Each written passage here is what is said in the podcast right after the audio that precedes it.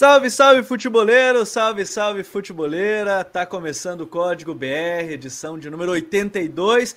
Terminou o primeiro turno do Campeonato Brasileiro. Chegamos ao final, depois da vitória aí do Curitiba em cima do Cuiabá por 1 a 0. Termina a primeira metade da competição. 19 rodadas se passaram e o Código BR de hoje tem muito assunto para comentar. Já fazer uma análise sobre esse primeiro turno, vai também trazer um prognóstico do que esperar para essa segunda parte do campeonato e, é claro, a gente vai trazer a nossa seleção desse primeiro turno. Acho que tem debate bom por aí, porque hoje a gente estava mandando no grupo do Futuri Club, os assinantes aí do, do Futuri, e já gerou um debate legal em jogadores que poderiam estar, jogadores que deveriam ou não. Brinquei com todo mundo que eu só ia falar hoje às 10h47 da noite a minha seleção. Então vocês todos vão ter que esperar até mais ou menos esse horário para eu falar minha seleção. Antes disso, não falarei. E também a gente vai trazer algumas memórias, né? Porque no início do campeonato a gente fez um power ranking do que poderia acontecer. Eu não vou dizer que a gente errou pouco, mas é que tem uma ou outra que é mais discrepante, que é o caso do Fortaleza, que a gente tinha colocado na briga para Libertadores. Depois eu vou trazer esses detalhes ao longo do episódio. Mas bem legal, então eu espero que todos gostem, todos deixem a opinião, né? Mandem aqui no chat, vão mandando aí pra gente o que, que vocês acham do campeonato, o que, que vocês estão achando, seleção de vocês e tudo mais, tudo que a gente for debatendo ao longo do episódio, né? Se você acompanha ao vivo toda segunda-feira, né? Obviamente, aqui no canal no YouTube, que já bateu 62 mil inscritos. Muito obrigado a todo mundo. Né? Deixa aquele like, é bem importante para a gente alcançar mais pessoas, né? Quem sabe buscar esses 100 mil, a plaquinha até o início da Copa do Mundo ou até o final da Copa do Mundo, fazendo uma análise. Quem sabe a análise de 100 mil inscritos não é análise do campeão da Copa? Quem sabe? E tudo isso a gente pede para vocês se inscreverem e ativarem todas as notificações aqui no canal. Minha dupla aqui, ó, tá hoje, Raí Monteiro. Tudo bem, Raí? Seja bem-vindo ao Código. Fala, Gabi. Abraço para você, Coutinho, meu comentarista galera que está acompanhando a gente. Bastante coisa legal para a gente falar aí hoje, né? Esse resumão do primeiro turno, briga por título, briga por Libertadores, a briga pelo rebaixamento. É, muito equilíbrio, né? Em, em várias dessas brigas, principalmente para não cair. Tem muito time próximo. É um campeonato que não tem um grande saco de pancada, né? O time nesse momento que é o, o pior pela tabela, né? Que é o Fortaleza, está muito distante de ser um saco de pancada, mas nas últimas semanas acabou perdendo aquele argumento de ter mais jogo do que ponto, né? Até o bom desempenho que o Fortaleza teve em vários desses jogos do primeiro turno acabou passando, né? Longe de acontecer nas últimas semanas. E é um time que vai precisar de uma recuperação e tanto. Mas tem margem para isso acontecer, porque, como eu disse, a briga está muito acirrada, muito próxima, né? As, as distâncias são muito curtas, muito pequenas. Ó, o Rafa Stein já chegou aqui e falou que eu já dei spoiler da análise do 100 Cades, que ele vai ser do Brasil. que a análise do 100 mil é o Brasil do Tite, campeão da Copa do Mundo. É, William Bennett, boa noite, William Bennett, botou que o Botafogo promete. Leandro Pompilho, melhor, melhor análise no ar. O Arta Chers, boa noite, família Futre, boa noite, é, Arta, valeu. Todo mundo que for chegando, deixa aquele like, já deixa a sua opinião.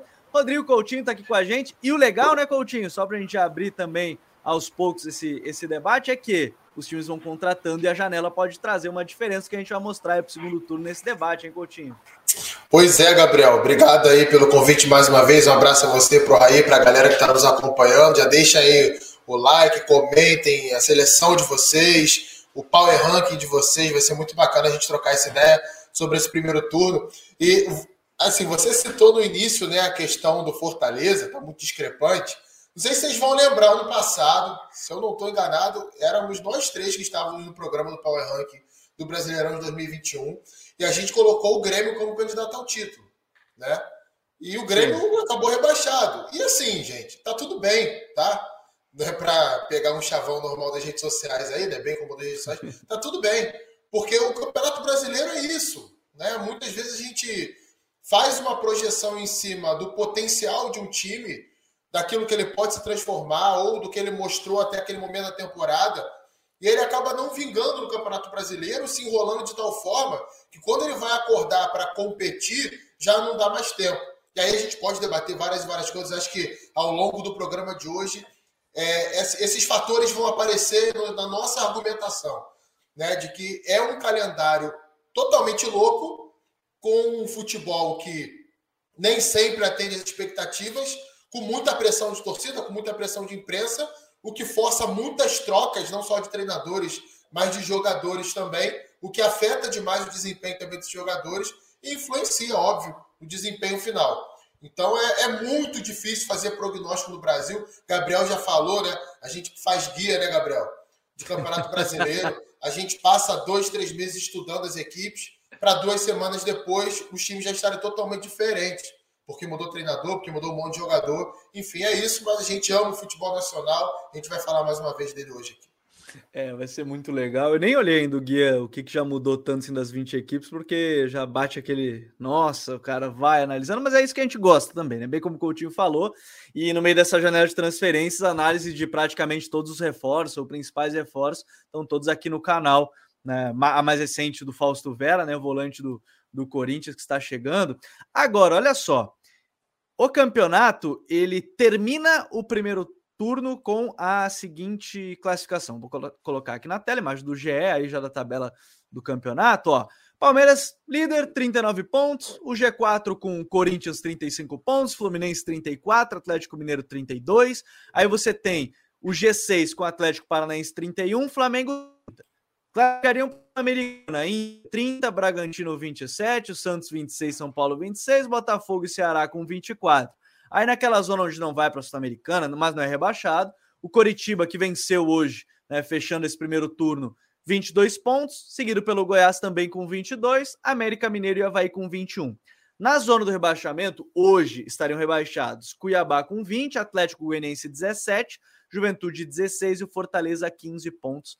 Tabela do Campeonato Brasileiro né, ao final deste primeiro turno. Segundo turno que começa no próximo final de semana, né? A gente não tem rodada no meio de semana, começa no próximo final de semana, no sábado, com Ceará e Palmeiras, às quatro e meia da tarde, mesmo horário de Goiás e Curitiba. Mas só para a gente ter uma noção de como terminou esse primeiro turno do Campeonato Brasileiro. Como é que a gente vai fazer o programa hoje? Para todo mundo que está chegando, deixar aquele like. Como é que like? Como é que a gente vai fazer o programa hoje? Vocês podem ir mandando as suas opiniões. Vamos dividir por blocos, né? Ah, quem é que vai brigar pelo título? Vão seguir brigando pelo título? Quem é que vai brigar por Libertadores? Quem é que vai brigar por Sul-Americana? Quem é que vai brigar para não cair? E, obviamente, vocês podem ir mandando suas perguntas que a gente vai trazer aqui ao longo do episódio, né? Lembrando, se você está ouvindo nas plataformas de áudio, apenas de streaming de áudio, Spotify, SoundCloud, o meu convite é sempre vocês acompanharem diretamente no YouTube para você poder mandar a sua participação. Eu vou para que a também mais gosta, né? Que é o nosso Power Ranking, para a gente colocando aqui para ter uma noção, né? A montagem do que a gente pensa para o segundo turno. Ele está aqui já ao lado, né? Olha só, vou colocar aqui na tela. Ele está prontinho dentro desses blocos que eu comentei. Né, você tem a briga pelo título, Libertadores, pré-Libertadores, Sul-Americana, a zona do limbo ali, né, do 13 terceiro ao 16 e aí você tem o rebaixamento. A gente vai falar sobre isso ao longo do, do programa de hoje. Vou começar a falar desses postulantes ao título, porque antes da primeira rodada, lá no Power Ranking do início, a gente estava junto com o Edu Barten, eu, Raí, o Edu Barten, o, o, o, cara do Futebol e Tática, nosso parceiraço lá no Instagram, Futebol e Tática. Colocou que no título tinha Atlético Mineiro, Flamengo e Palmeiras. Hoje o G4 ele tem Palmeiras, Corinthians, Fluminense e Atlético Mineiro. Vamos começar, Coutinho. Até a gente pode juntar com a pergunta que já mandaram aqui para gente no chat, que é o Vitor Rezende. Ele mandou uma pergunta bem legal aqui e que acho que pode começar esse debate. Vocês acham que o Palmeiras consegue manter a liderança, mesmo demonstrando cansaço nos últimos jogos? E aí a gente pode trazer para esse ponto. O Palmeiras, ele terminou na liderança do turno, tem uma diferença aí de quatro pontos à frente do Corinthians. É o principal candidato ao título neste momento, pelo que vem apresentando, das últimas rodadas, desse turno inteiro, Coutinho? Ah, sem dúvida, né? A pergunta do Vitor é muito boa, né? Porque não dá para a gente fazer uma análise desse campeonato e descolar dessa avaliação a questão do cansaço físico. Né? Eu acho assim, o Palmeiras, para mim, é o melhor time do Brasil, da América do Sul nesse momento. Não quer dizer que ele vai ganhar todas as competições, até porque já foi eliminado da Copa do Brasil pelo São Paulo. É o favorito. Ser o favorito não quer dizer que ele já ganhou. Né? Às vezes as pessoas Sim. têm um pouco de dificuldade de entender isso. E a gente até entende, o torcedor gosta de dar aquela, botar aquela pilha, dar aquela zoada, mas O fato é, gente, é que bola por bola, ninguém jogou mais do que o Palmeiras na temporada de 2022 no Brasil ainda. E isso o coloca como grande favorito, além, é claro, da boa distância que ele tem. Quatro pontos para o segundo colocado. É claro que não é uma distância gigantesca, mas o Palmeiras tem duas derrotas no Campeonato Brasileiro. Né? Então, é difícil a gente imaginar que o Palmeiras vai perder muitos pontos até o final. É, por exemplo, a gente pensa num time que, tecnicamente, no meu modo de ver, é melhor do que o Palmeiras e está no momento de crescimento do campeonato, que é o Flamengo. Né? O Flamengo está nove pontos atrás do uhum. Palmeiras. É, é difícil demais imaginar nesse momento que o Palmeiras, sem ter três competições, que é outra coisa importante, né? Tá cansado? Tá. Mas o Palmeiras, por exemplo, vai passar a semana inteira treinando. Teve dois dias de folga agora. Os caras só se representam na quarta-feira. Na outra semana, de semana cheia de treinamento. Quer dizer, na, na outra semana tem Libertadores, depois Libertadores. E aí na outra semana, enquanto vai estar todo mundo esgotado jogando a volta da Copa do Brasil, o Palmeiras vai estar de, de, de folga, de novo, entre aspas, né? Treinando apenas. Então, é, tá cansado? Tá, mas quase todo time tá. Né? Então eu não vejo o cansaço do Palmeiras acima dos outros. Para mim é o grande candidato ao título, é o time a ser batido. E eu, sinceramente, tenho dificuldade, Gabriel, de colocar os clubes exatamente nessa, nessa, nessa mesma prateleira aí, né? Mas para não deixar, para não ficar muito em cima do muro, para não deixar sem graça o nosso debate aqui, eu vou chutar para eu, eu vou chutar para cima, tá? Eu vou chutar para cima. Eu vou colocar aí até mais clubes do que muita gente colocaria. Por exemplo, junto com o Palmeiras, você puder até abrir para isso para me ajudar. O Corinthians é óbvio, né? Porque o Corinthians é o vice-líder, está no momento de crescimento, por mais que eu ache que a pontuação do Corinthians é um pouco mentirosa com o que o Corinthians jogou no campeonato, mas enfim, um time que sofre poucos gols porque o Cássio é o melhor goleiro do campeonato disparado. Um time que erra pou, poucas finalizações, geralmente quando tem a oportunidade, o Corinthians faz o gol. Só para vocês terem ideia, o Corinthians é o time que menos finaliza no campeonato. Oito finalizações por jogo. E é o time que mais acerta. 38% das finalizações vão na direção do gol. Então, é, não dá para desconsiderar o Corinthians nesse bloco de cima. Uhum. Eu repito, para mim não é um grande favorito, passa longe de ser. Acho que tem que melhorar, acho que vai melhorar, porque qualificou o seu elenco, chegaram jogadores importantes, mas eu boto o Corinthians. Depois o Fluminense, óbvio, né? Depois do Palmeiras, o time que melhor jogou no Campeonato Brasileiro, dentro da sua proposta de jogo, dentro da sua filosofia, no meu modo de ver, foi o Fluminense. Tá? O Atlético Mineiro acho que não pode ser descartado, porque tem uma boa pontuação e provavelmente vai se recuperar para a chegada do Cuca, até porque qualificou seu elenco, os jogadores que foram titulares ano passado permanecem no elenco, então é bem tranquilo do, do Cuca recuperar aquilo que ele fazia ano passado, então acho que vai ser um time que vai brigar forte nesse segundo turno, está fora da Copa do Brasil também, então tem uma competição a menos, assim como o Fluminense. E por último, o Flamengo. Eu acho que desses cinco times aí não sai o título brasileiro, com, vamos botar aí, 70%, 75% desse título ser do Palmeiras. Eu coloco o Flamengo também aí em cima, então, tentando apostar, é, tentando apostar no campeonato de recuperação, talvez em algo, em algo muito fora da curva acontecendo com o Palmeiras, que eu sinceramente mesmo não acredito eu estou colocando mais o Flamengo por uma questão de qualidade técnica, do elenco que tem, da recuperação que vem apresentando nas últimas rodadas. Mas eu coloco esses cinco clubes aí, Gabriel. Acho que o título não sai daí, e repito. É, se eu tivesse que apostar 10 fichas, eu apostaria 7 no Palmeiras e as outras três eu, dividiria aí, por mais que isso fosse impossível, né? Que são quatro clubes, mas eu ia tentar dividir aí entre os outros quatro. O, o Coutinho falou da eliminação do Palmeiras da, da Copa do Brasil. E a primeira coisa que me vem em mente é um dos trechos do livro do, do Abel, quando ele cita que a eliminação para o CRB foi boa, entre aspas, obviamente, né? Porque ajudou o time a conseguir descansar naquele momento. E essa talvez seja uma impressão, até o Vitor mandou aqui no chat, não é uma impressão só nossa, é uma impressão de muitas pessoas que o time está cansando em alguns jogos, não consegue manter o desempenho. Vamos lembrar, o Palmeiras começou a temporada antes, né? Por conta do Mundial de Clubes, começou a temporada antes. Então, eu acho que esse é um ponto muito importante levar em consideração. O coach já deu um spoiler de quem vai ser o goleiro dele na seleção do campeonato, né? Já que ele falou do Cássio, e já teve comentários que vai ser legal para o final, inclusive, do episódio.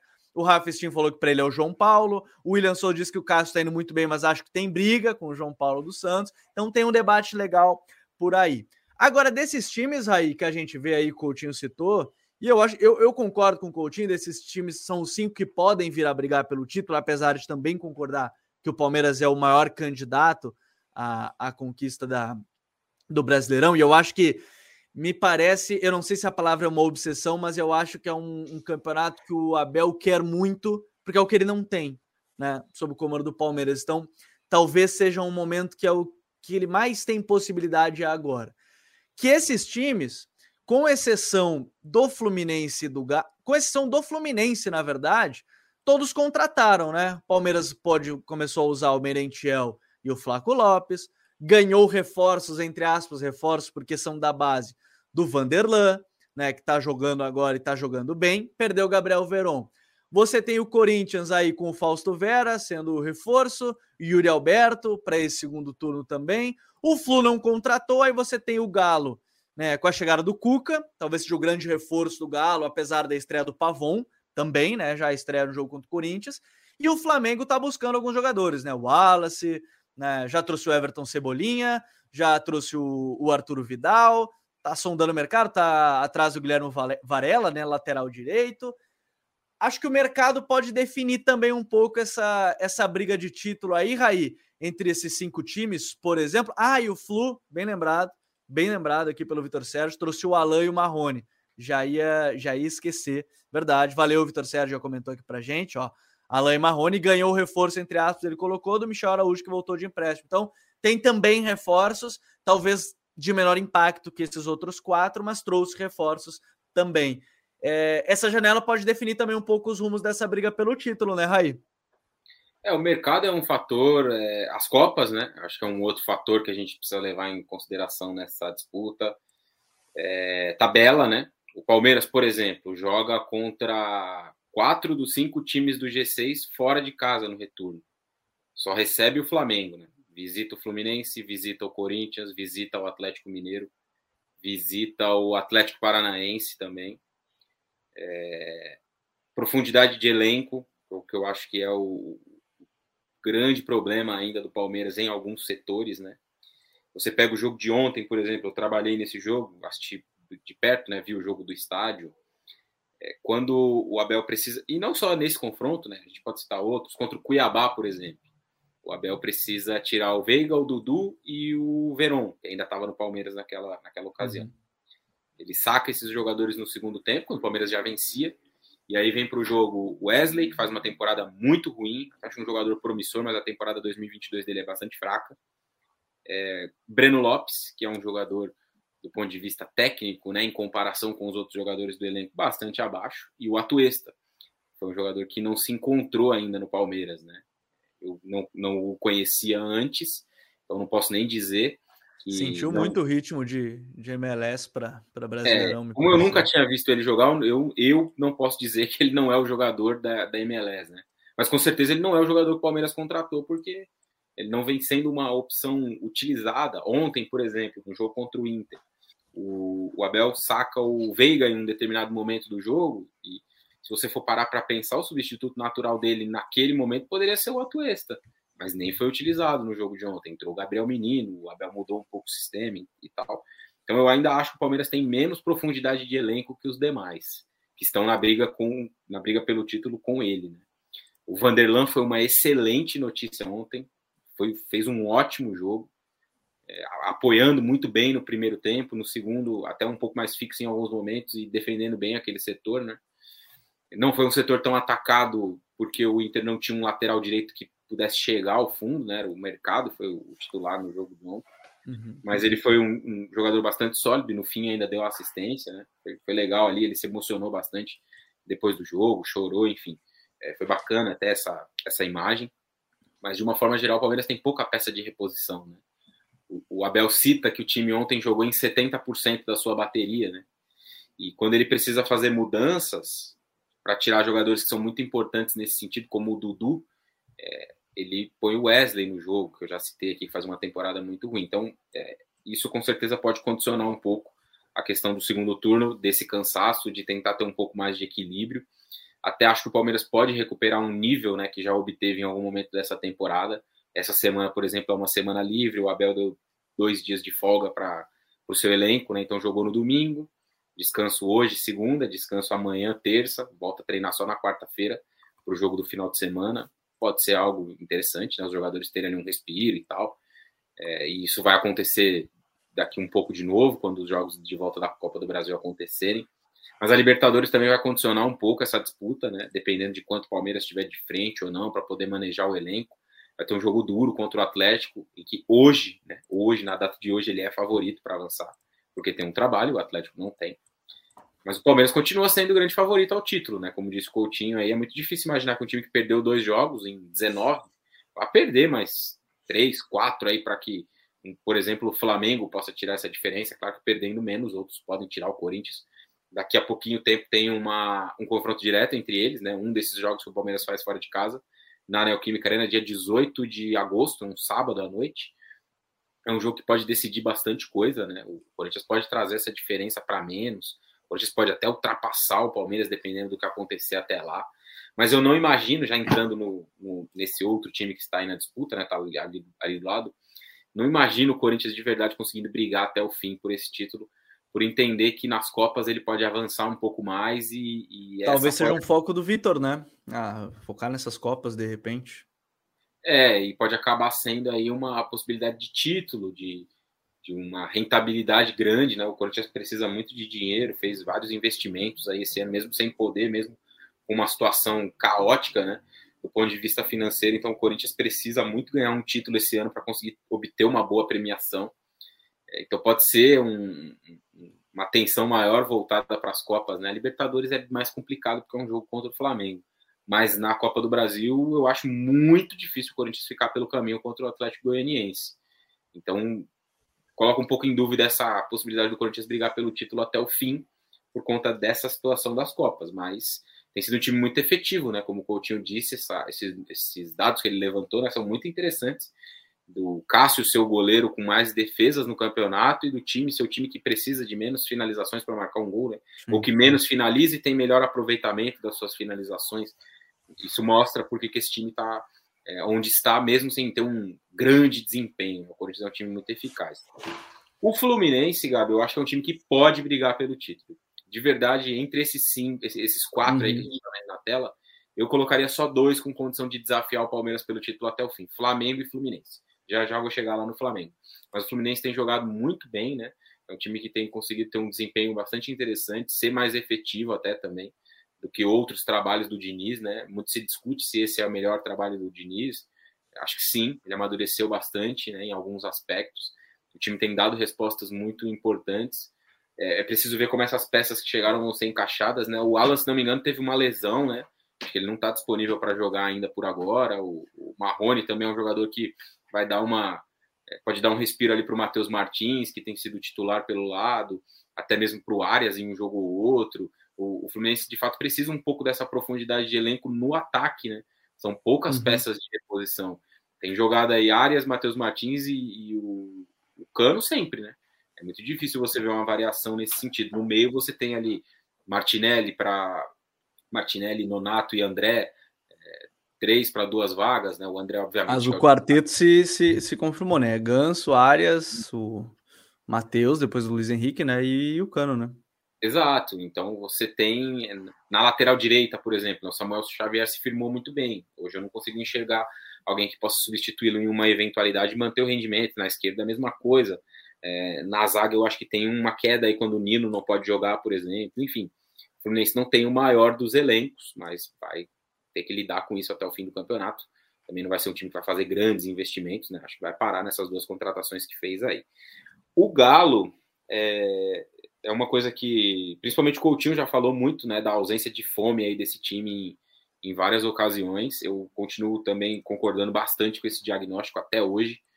É, acho que o Cuca pode trazer uma remobilização, né, talvez seja essa a palavra, para que o time volte a ter um bom rendimento, volte a brigar por coisas grandes, ter um elenco com muita com muitas possibilidades, né?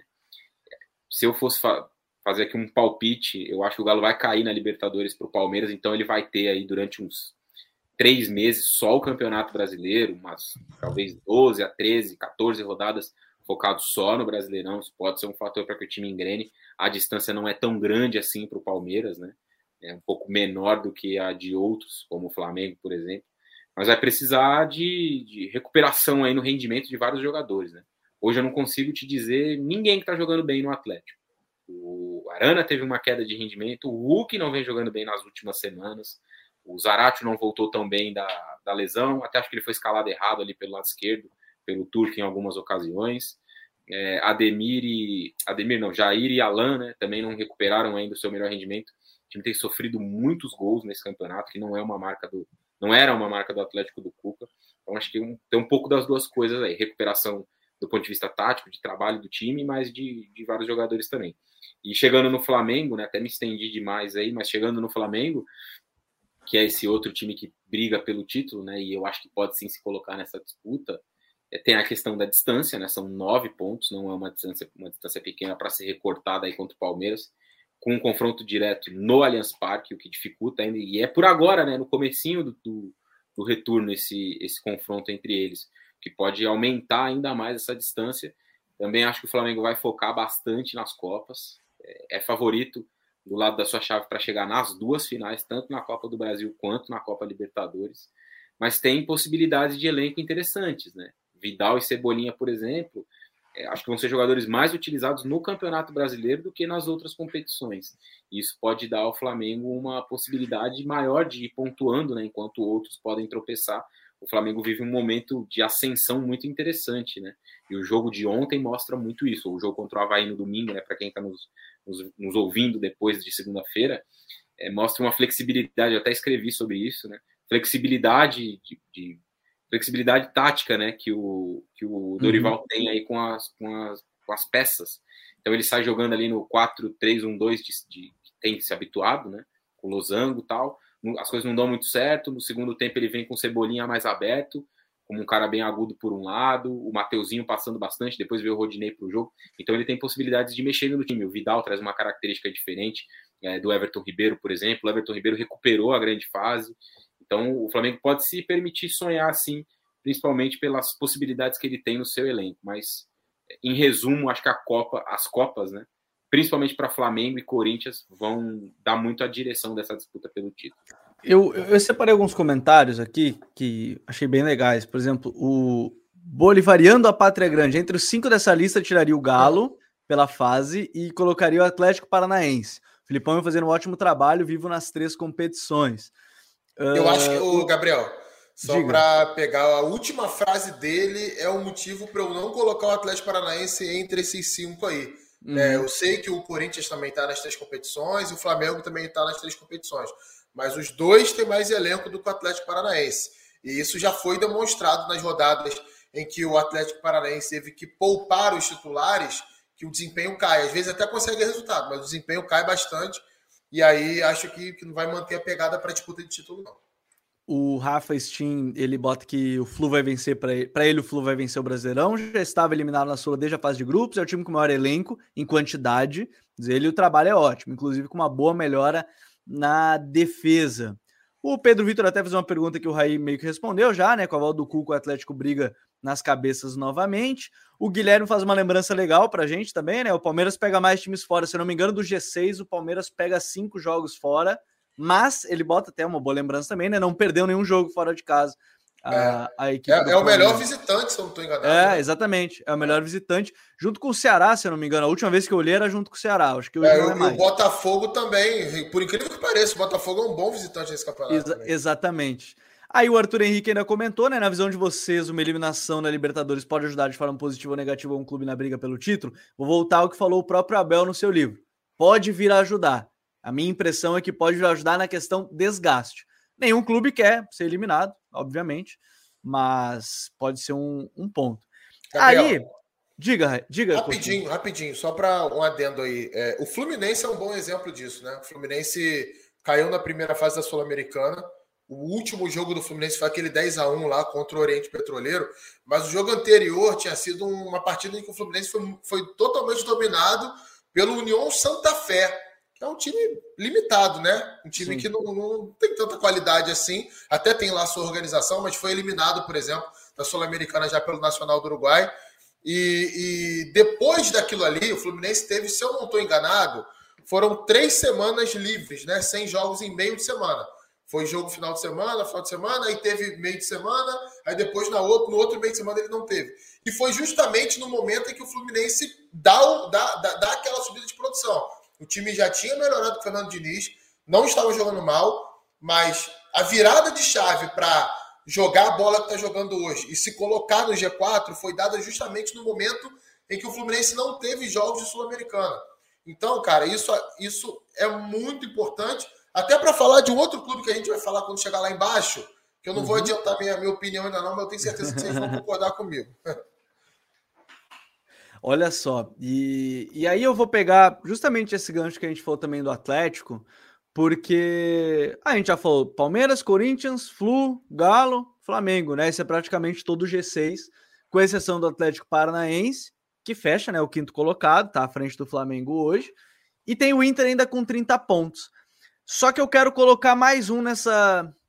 Para botar um molho aí nessa, nessa questão, porque a gente vai ter o Bragantino com 27, tem o Santos com 26, São Paulo tem o 26, Botafogo tem 24, e eu falei da janela de transferências, né? E aí, por exemplo, aqui, o, o Carlos Amaral até já mandou o comentário dele. O Inter não perdeu gás, perdeu vários jogadores fundamentais por lesão. Alan Patrick, Tyson, Bus, René, Wanderson voltando agora, por isso caiu. A minha impressão, aí eu já começo até a colocar ali. A gente colocou cinco briga pelo título, então teoricamente só teria mais um para ir para pré-Libertadores, né? Vamos, vamos partir dessa, dessa ideia, né? Vamos partir desse ponto aqui. Eu vou, colocar, vou juntar esse bloco aí de Libertadores, pré-Libertadores, Coutinho e Raí. E vou começar contigo, Coutinho. Atlético, Inter, e aí eu quero colocar, eu acho que mais dois times nessa briga de pré ou Libertadores, obviamente. Botafogo pelas contratações, acho que o Botafogo pelas contratações que está fazendo pode crescer. Isso a gente comentou lá no primeiro episódio, antes de começar, com o Edu. A gente deu voto de confiança, até colocou o Botafogo em Libertadores, porque a janela de transferência podia ser um fator diferencial. E aparentemente vai ser. Marçal, o Carlos Eduardo, é, tentando agora até o final, né, trazer o Ojeda já agora.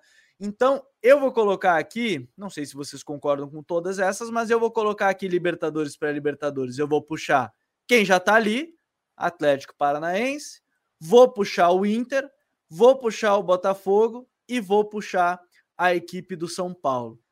É por aí, o, o Coutinho, esses quatro talvez sejam que briguem por aí, talvez as contratações do Botafogo façam subir esse desempenho, o São Paulo, o Inter, talvez nesse momento, e, e, o Atlético, pelos momentos que vivem, será que pode ser esse o caminho dessa briga de Libertadores, pré? A partir da ideia que tá tudo junto, tá? O pessoal que tá vendo aqui Libertadores e pré, eu quero dizer que tá tudo mais ou menos é o mesmo bloco. Só para vocês terem uma ideia, eu vou colocar então tudo junto para ficar mais fácil entendimento, Coutinho temos uma discordância aí, né? Eu, eu, eu Vamos, acho. assim que... que... eu gosto. É isso que eu gosto. É, é isso que o pessoal do chat quer também. Ratinho, ratinho, se for pegar fogo. É, eu, eu, não, eu não acho que o Botafogo ainda é, possa ser colocado aí, né? Porque mesmo concordo, acho que são jogadores que podem fazer o time dar um salto de qualidade, mas não a ponto de ser colocado já como um candidato a Libertadores. Eu acho que o salto de qualidade que o Botafogo deve dar é de fazer um campeonato mais tranquilo, fazer um campeonato ali mais de zona de sul-americana. Até porque, sinceramente, Gabriel, assim, tirando o Ojeda, que eu acho que é um cara que traria impacto no time do Botafogo, o Carlos Eduardo é um jogador que está muito tempo na Arábia Saudita. A gente sabe muito bem que o futebol é muito menos intenso, menos competitivo. Uhum. Vai precisar de um tempo de adaptação num time que não está funcionando. Né? O Botafogo até duas, três semanas atrás aí, jogava um futebol bizonho, um futebol de time rebaixado. Deu uma pequena melhorada nos últimos jogos e tomara que mantenha esse levante que deu. Então eu acho que o próprio Marçal também, que é um bom jogador, acho que vai dar mais consistência na lateral esquerda, mas eu acho que não é um cara que faz a diferença a ponto de, de colocar o Botafogo assim no outro patamar, não. Então, eu concordo com você sobre o Furacão, Acho até que desses aí é o que tem mais condição de se colocar numa posição melhor. O Inter na sequência. E aí o, o, o nosso telespectador aí, acho que é Carlos Amaral, né, o nome dele que fez o comentário, está coberto de razão. Realmente o Inter ele cai de produção a partir do uhum. momento que tem as lesões, até o momento das muitas lesões ali ao mesmo tempo. O Inter vinha muito bem no campeonato. Inclusive, o Inter, em várias rodadas, jogou um futebol melhor do que o Corinthians, que hoje é o vice-líder do campeonato. Né? Então, é, pode se recuperar, deve se recuperar, até porque tem um bom trabalho sendo feito lá pelo Mano Menezes. Acho que a questão da saída de alguns jogadores agora, né? Saiu o Heitor e o Moisés. Não Isso. são craques, mas são jogadores importantes de composição de elenco. Por exemplo, o mercado levou um baile do Dudu no jogo contra o Palmeiras, né? Não que o Heitor não pudesse levar, mas é um lateral. Assim, o mercado jogou muitas vezes de lateral, mas é um lateral mais defensivo, é um jogador mais lento do que o Heitor. Então, acho que precisa de, de um outro jogador ali naquela função para ser reserva e não exatamente o mercado. Acho que o mercado acrescenta mais como zagueiro. Na lateral esquerda, o Tauan Lara é um bom jogador, acho que até que vem numa crescente. Até eu achei, achei que o jogo dele não foi ruim contra o Palmeiras, não. Mas é, o Moisés é mais consistente, né? O Moisés é um jogador que tem mais cancha, né? É, tanto é que acabou de ser negociado aí com o futebol europeu. Então, pode ser que isso cause alguns problemas para o Inter ao longo do segundo turno, mas acho que não, não, não, não tão grandes. E vale lembrar também, né, gente, que a gente está vivendo uma era de vagas múltiplas em Libertadores da América. Né? Ah, é, tem isso, né? Eu nem coloquei é. esse adendo aí de G8, possibilidade de G10. E é, e é forte, Gabriel. E é forte, é. porque se a gente olha os enfrentamentos, tanto da Sul-Americana quanto da Libertadores, eu não quero dar uma de Pacheco aqui, não, longe de mim. Mas a chance de termos uma final brasileira de novo, tanto na Libertadores quanto na Sul-Americana, é muito grande, é gigantesca, eu diria. Teremos é as duas. Pois é, o Raiz já está cravando aí. Qual é o time que, tirando o brasileiro, qual, qual, é o time de fora do Brasil que pode desbancar um brasileiro na Libertadores? No meu modo de ver, ou Vélez ou Estudiantes. São times organizados ali, mas que tecnicamente ficam muito abaixo dos times brasileiros, no meu modo de ver. Na Sul-Americana, para mim só tem um time que eu vejo em condições de desbancar os brasileiros, que é o Nacional do Uruguai que vem Ainda fazendo mais uma... fecharam com o Luizito, né? É, pois é, que vem fazendo uma boa competição, tem uma defesa forte, um time que joga duro, joga pesado, mas a história se repete. Tecnicamente, você vai comparar o Nacional com o São Paulo, com o Inter, por exemplo, por exemplo, não estou dizendo que ele é um jogador ruim, não, tá? Até porque está muito bem lá. Mas um dos, um do, o melhor zagueiro do Nacional hoje, né, que vem jogando melhor, o Léo Coelho, brasileiro, ele não conseguiu jogar no Brasil. Né? Ele jogava em segunda divisão do Campeonato Paulista, terceira divisão, passou lá pelo Sub-23 do Santos, jogou Série B pelo Paraná e é titular e destaque do Nacional. Então daí a gente tira que o nível técnico do time uruguaio ele está abaixo dos times brasileiros. Então a chance é grande. Dito isso, eu acredito aí no lugar do Botafogo o Red Bull Bragantino. Red Bull Bragantino Boa. que faz um campeonato decepcionante, né? Não vou aqui passar pano pro, pro time do Barbieri, não. Está bem abaixo do que pode. Jogou mal de novo esse final de semana. Mas o recorte recente do Red Bull é mais positivo do que ali da metade do primeiro turno. Time conseguiu dar uma reagida, conseguiu. E, e, tem um padrão de jogo, né? Você olha o time em campo, mesmo jogando mal, você enxerga lá as ideias, a filosofia. Acho que isso pode fazer diferença, principalmente porque está fora de todas as outras competições. Vai jogar aí basicamente, vai jogar basicamente não, vai jogar só o Campeonato Brasileiro. Então, entre Botafogo e Red Bull, eu enxergo o Red Bull um pouco na frente, colocaria aí no mesmo patamar do São Paulo, do Inter e do Atlético Paranaense. O São Paulo vive um momento muito complicado, né? Muitas lesões, jogadores fora, mas o segredo do São Paulo para mim é se manter próximo desse bloco. Porque daqui a pouquinho a coisa clareia. Né? Daqui a pouquinho os jogadores voltam, daqui a pouquinho você não tem mais um calendário tão farto assim, apesar de achar que o São Paulo vai longe, tanto na Copa do Brasil quanto na Sul-Americana. Acho que o São Paulo não cai nas quartas de final é, da Copa do Brasil. O Sul-Americano tem um confronto mais difícil contra o Ceará, mas eu vejo o São Paulo como favorito é, e acho que chega na, na, na, na, na semifinal. Mas daqui a pouquinho o elenco vai ser reforçado pelos jogadores que estão lesionados. E aí torna-se um elenco diferente, torna-se um elenco mais qualificado. E aí eu vejo o São Paulo nesse bloco aí. Tem até Estamos chegando aí praticamente 100 pessoas simultâneas. Obrigado a todo mundo. Já aproveita para deixar aquele like que é bem importante para a gente. E eu tenho que passar um recado também que para quem quer entrar, gosta, quer trabalhar com futebol, quer entrar nesse mundo da análise, até o dia 10 de agosto, todos praticamente todos os cursos do Futre estão com até 60% de desconto. Então, futre.com.br/cursos praticamente todos os nossos cursos com 60% de desconto. Tem combos para quem quer iniciar na análise, já quer análise de dados, análise de mercado, análise de desempenho. Acesse lá futuri.com.br curso. Os links estão aqui na descrição dessa, dessa live e, obviamente, do episódio, se você está ouvindo nas plataformas de áudio, está ouvindo gravado. É, aqui, e, e, eu acho que o Botafogo gerou muito debate. A minha, minha única defesa, entre aspas, a minha defesa neste caso é a questão de como vai ser o foco de Inter e São Paulo nas Copas, que foi bem citado pelo Coutinho agora. É, como vai ser esse foco de ah, vamos preservar todo mundo no brasileiro ou não? Como é que eles vão girar? Seria esse o, o grande ponto.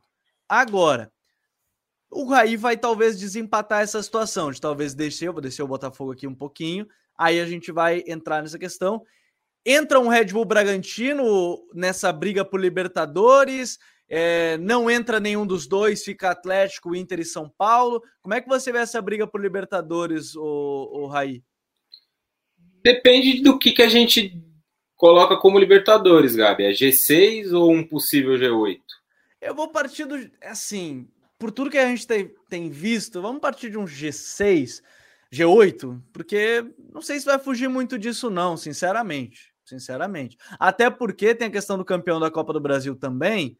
É, não estou nem falando pela Sul-Americana e pela Libertadores, mas o próprio campeão da Copa do Brasil talvez saia de um dos times que estão lá em cima. Então isso vai abrir uma vaguinha também ali um pouquinho mais para baixo, né? É, se a gente tiver um G8, está feito ali, né? Os oito, e eu acho que o único que poderia se colocar nessa briga é o Bragantino.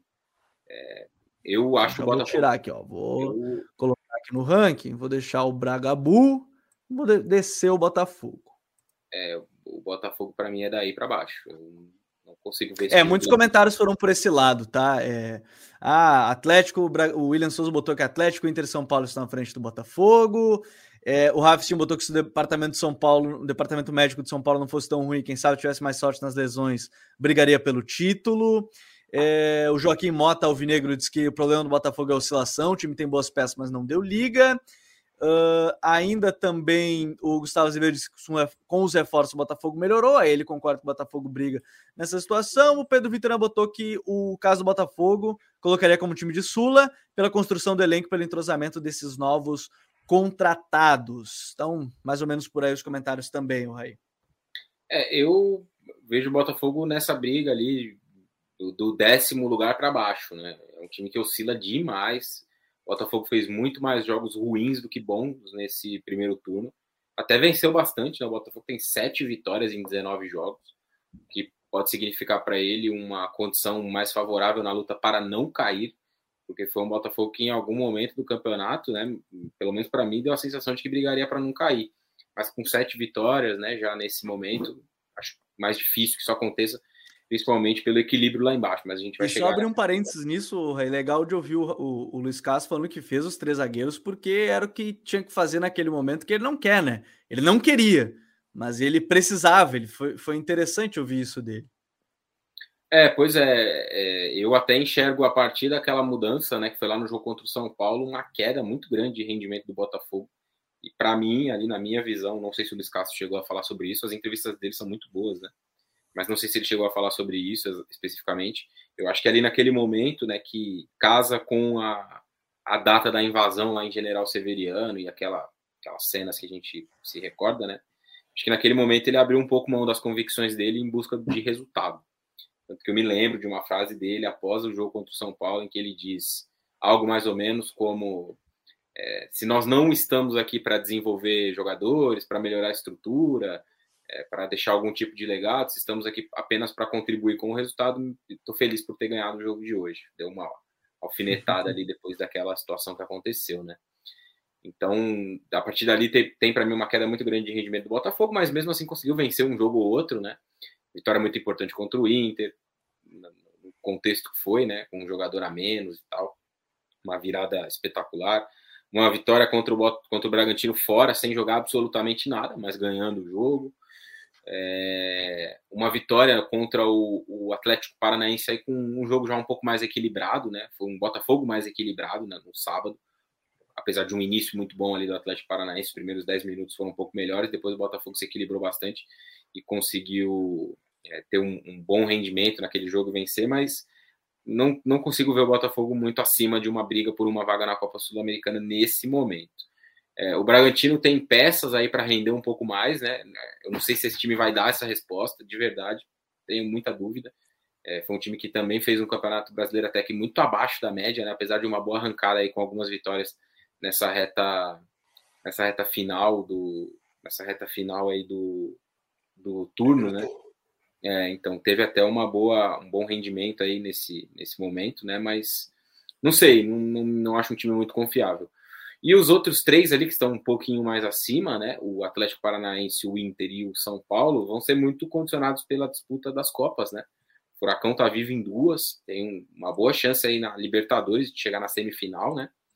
É, na Copa do Brasil já é um confronto mais difícil contra o Flamengo, mas acho que vai se manter no bolo ali entre os primeiros do Campeonato Brasileiro. O Inter é, acho que vai chegar longe na Copa Sul-Americana. É, na minha visão, é o favorito na sua chave para chegar até a final. E o São Paulo também acho que vai focar muito nas Copas, né? Vai tentar ficar no bolo ali para quem sabe dar uma, uma arrancada aí um pouco, um pouco mais para a reta final e, e, conseguir ficar entre os seis primeiros se algo der errado nas Copas, né? Mas eu vejo mais ou menos por aí essa essa essa briga. E aproveitar para mandar um abraço aí para o Ivan de Abreu. Ele ficou bravo comigo por algum motivo, eu não sei.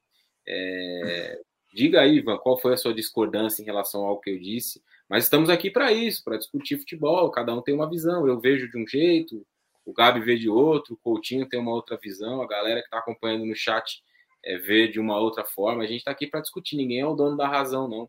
É só uma visão minha. Não sei se você ficou chateado com o que eu disse em relação ao Botafogo, né?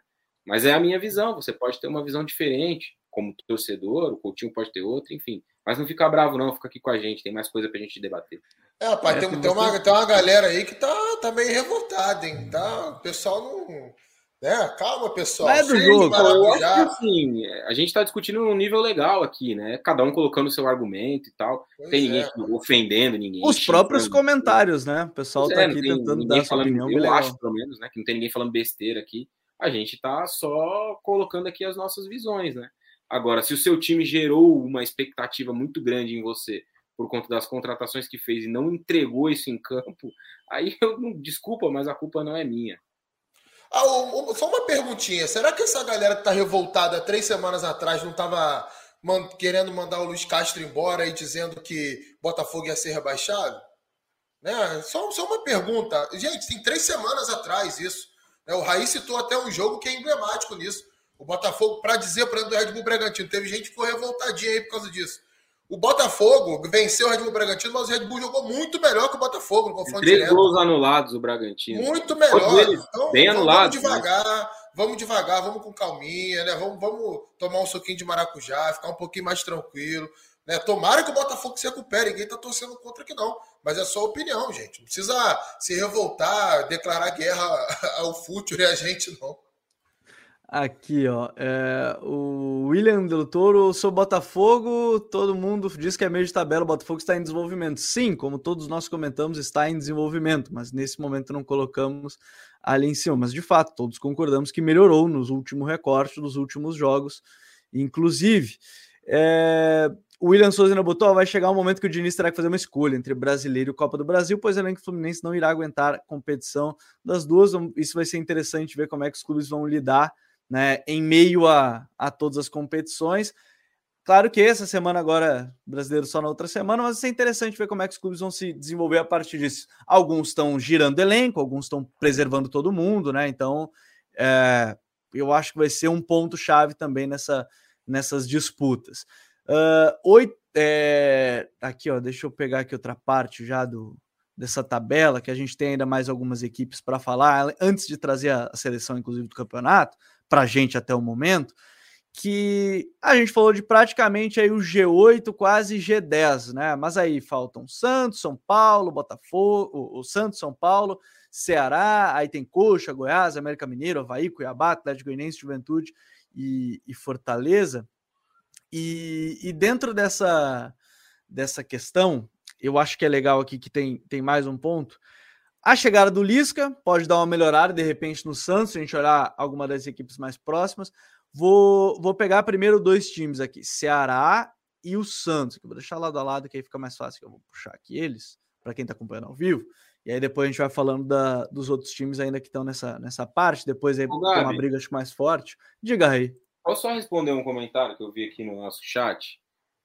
Vamos lá, o que, que aconteceu? Rapidinho, rapidinho. Sabe por quê? Me incomoda um pouco. É um comentário aqui do Guilherme Queiroz. Pô, você foi preciso, eu ia falar exatamente sobre isso. É, acho pouco, é, eu acho muito, é muito chato esse negócio de você não concordar com o que alguém diz e aí você querer desqualificar o argumento da pessoa dizendo, ah, mas não viu o jogo.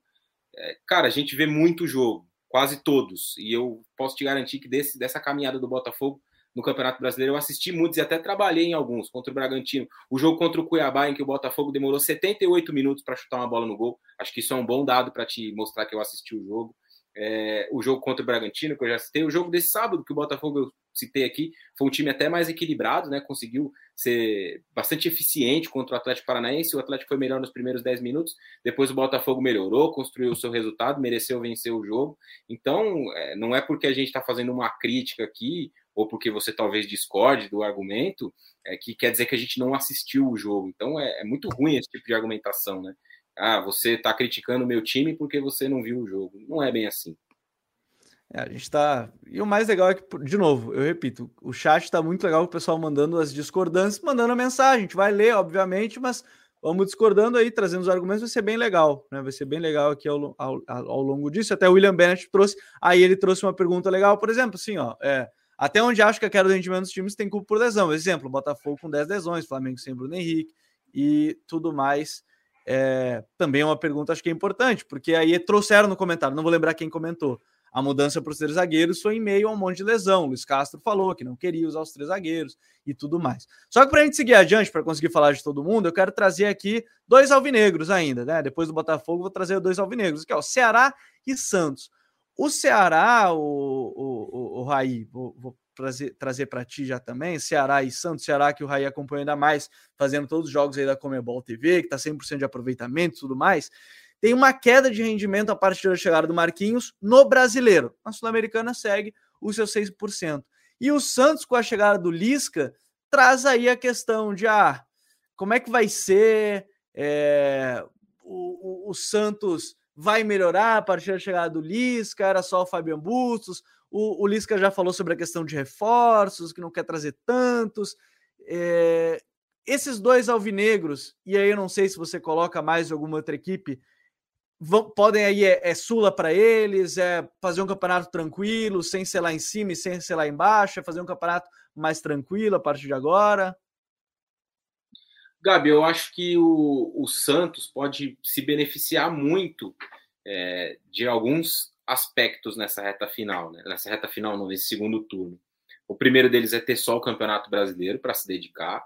E o segundo deles é que os times que estão ali um pouco acima, né, a maioria tem ali pelo menos mais de uma competição, né, tirando nesse momento o Botafogo e o Bragantino, né, que estão só na, no Campeonato Brasileiro, assim como eles Santos mas ele pode se beneficiar desses outros times, São Paulo, Inter, Atlético, estarem disputando outras frentes e poderem até focar um pouco mais né, nas Copas, e também da possibilidade, que eu acho muito grande, acho que vai acontecer, da gente ter mais vagas para Libertadores no Campeonato Brasileiro. Não digo nem no sentido de que o Santos vá ficar entre os oito e possivelmente conquistar então uma vaga na próxima Libertadores. E só você mas... vai me lembrar, o brasileiro passado foi G9 ou foi G10? Foi G9, né? Para Libertadores nove, né? Porque o, foi nove, foi nove. Porque você teve o, o Atlético Mineiro ganhando. É, Isso, exatamente, foi G9. Era só para a gente ter o parâmetro, mais ou menos, que eu imagino que vai se repetir até. É, você teve o, o, a Copa do Brasil e os dois títulos das Copas Continentais, né? Então abriram mais três vagas lá no Campeonato Brasileiro. É, então acho que o, o, Santos pode se beneficiar dessas disputas para conseguir uma vaga na Sul-Americana ali de forma bem tranquila. Acho que o Santos tem um bom time. Discordo de algumas pessoas que acham que o Santos tem uma equipe tenebrosa, que vai brigar para não cair até o fim. Vejo um pouco diferente. Acho que é um time que, em algum momento, com o Fabian Bustos, teve uma defesa até um pouco mais sólida, né? Quando teve Michael e Bauerman disponíveis, por exemplo, ele formou ali uma linha com Madison, Bauerman, Maicon e o Lucas Pires, e essa linha teve um bom rendimento em vários jogos. Do meio para frente tem jogadores capazes ali de encontrar boas soluções. É, Zanocelo, o Rodrigo Fernandes, que teve uma queda de rendimento. Na frente você tem Ângelo, Juan Seco, Lucas Barbosa, o Marcos Leonardo, que é um ótimo jogador. O Léo Batistão teve uma queda de rendimento também. Mas o, o, o Santos acho que tem um time ali com, com boas boas peças, né, capacidade de fazer um campeonato brasileiro seguro, não para brigar lá em cima por título, G4, não é isso, mas acho que para fazer um campeonato brasileiro seguro, principalmente focado só nessa competição. O Lisca é um treinador que, pelo menos eu tenho essa impressão, né, de ser um treinador de bom conteúdo ali e tal. O trabalho dele no América foi muito bom, né? É, que ele não é um treinador de muita continuidade, né? Os trabalhos dele, os últimos, né, são muito curtos. Ficou pouco tempo é, no Vasco, ficou pouco tempo agora no próprio esporte, né? Só algumas semanas, então é, falta um pouco mais dessa continuidade nos trabalhos dele, né? Ele vai ter alguns meses aí, semanas livres, para tentar fazer desse Santos mais, mais competitivo e um time que possa lutar por algo mais tranquilo aí no campeonato do que foi no último ano. A gente não pode perder de vista que o Santos brigou para não cair no estadual nos últimos dois anos, Sim. até a última rodada. E essa talvez seja a grande crítica do torcedor, né? E reticência do torcedor, né? Com, com o Santos. É como brigou é um... para não cair no estadual duas vezes. É, isso é um fator, né? E sobre o Ceará, para passar a palavra para o Coutinho também, eu tenho uma, uma visão, Gabi, que o, o Ceará teve um. O Ceará sentiu demais a saída do Dorival. Sim. Um time que com ele conseguiu encontrar um desempenho muito bom na, na Copa Sul-Americana e até no brasileiro, em jogos que o Ceará não pontuou, empatou ou perdeu e tal, teve ali um, alguns bons rendimentos o Ceará chegou em um determinado momento do campeonato a ter é, a melhor campanha como visitante. Né? Foi um trecho pequeno ali, mas, mas tinha ali uma boa pontuação jogando principalmente fora de casa, né? Mas tropeçou muito no Castelão.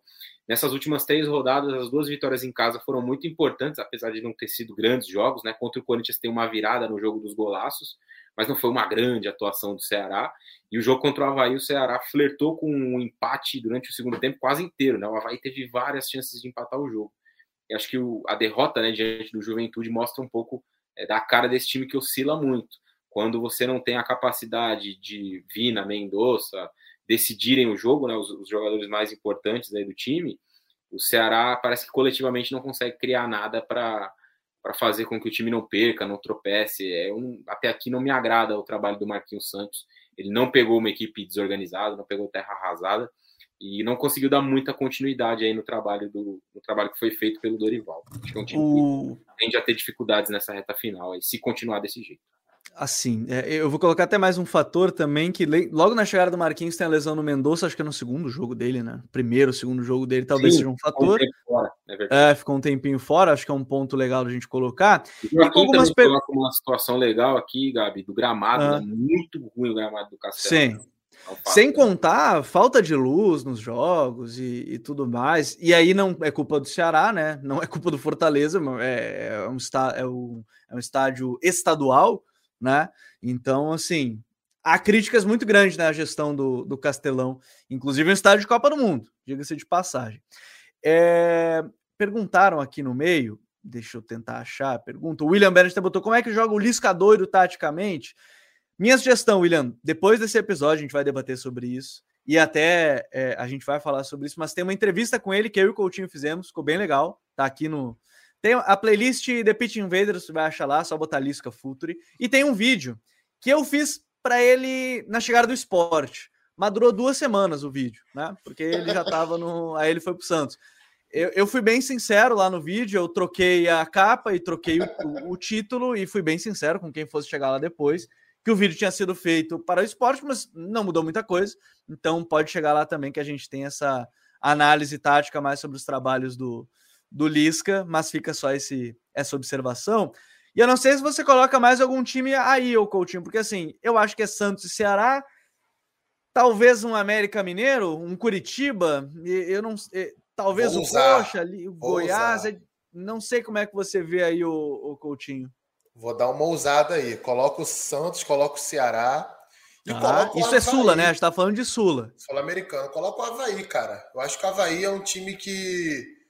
É, em, relação, em relação ao material humano que tem, o trabalho feito pelo Eduardo Barroca, pelos jogadores, né? Óbvio, a gente tem muito maneira de individualizar, mas a comissão técnica como um todo é, é, é de bom nível.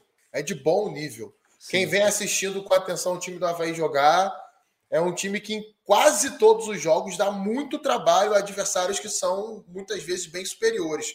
Foram poucas partidas no campeonato em que o Havaí foi muito inferior, foi totalmente dominado. Acho que o jogo contra o Flamengo nesse final de semana é um bom exemplo. O Havaí fez um primeiro tempo bem equilibrado contra o Flamengo, voltou muito forte para o segundo tempo, abriu o placar, sem contar outras partidas, né? Fez jogo equilibrado contra o Palmeiras, é, diante de outros adversários, venceu o Botafogo fora de casa, por exemplo.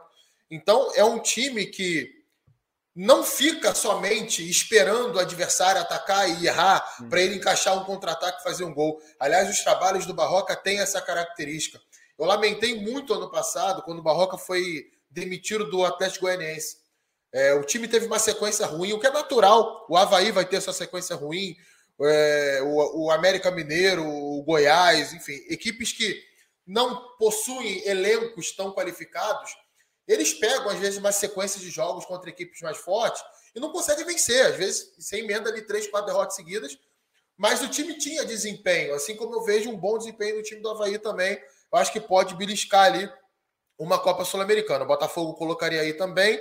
O Ceará, concordo com o que o Raí falou, caiu de produção, mas acho que tem um bom elenco e por isso eu acredito que vai ficar aí na Sul-Americana.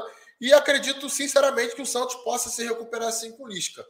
Eu fiquei até na dúvida se eu não colocaria o Santos numa briga ali por pré-Libertadores, porque Uhum. É, eu, eu, eu, eu, como eu falei, eu acredito nesse potencial de recuperação. Vai ter então, semana cheia agora, né? Talvez seja um caminho para o Santos. O Lisca tem, vai ter esse fator, né? É, e tem caras ali que são muito bons jogadores, né? O Marcos Leonardo é excelente centroavante. O Léo Batistão é muito bom jogador. O Lucas Pires é um excelente lateral esquerdo. É, o Eduardo Bauerman está jogando demais na zaga. O João Paulo é um dos ótimos goleiros né, do campeonato. Não acho que, que que, tenha, que esteja fazendo o campeonato melhor do que o Cássio, mas colocaria ele ali no segundo lugar.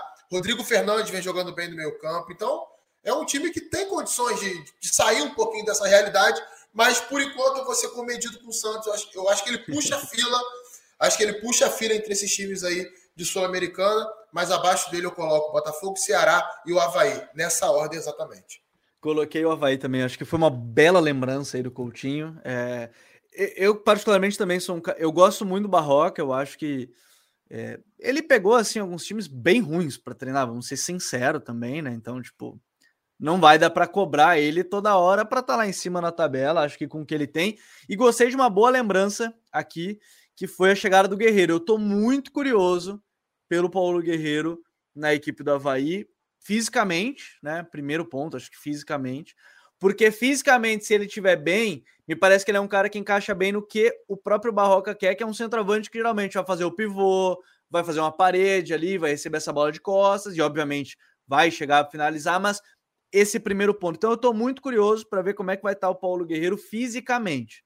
Acho que é um jogador de qualidade, isso é inegável, mas é, as lesões minaram um pouco a reta final da carreira do Guerreiro principalmente a lesão no ligamento, né? Antes dele jogar pelo Inter, inclusive, e, e eu acho que isso pode ser um, um ponto. Nos comentários, é, já vou trazer aqui o, o Louis George, ele mandou assim: o que acontece com Cuiabá? O time cria bem, faz jogos duros contra times do G10, mas não consegue marcar. E o que está acontecendo no Cuiabá aconteceu no CAP, quando treinado pelo próprio Antônio. Nosso querido Lucas Garcia, Santos acha que vai brigar na parte de baixo. Abraço aí pro Lucas.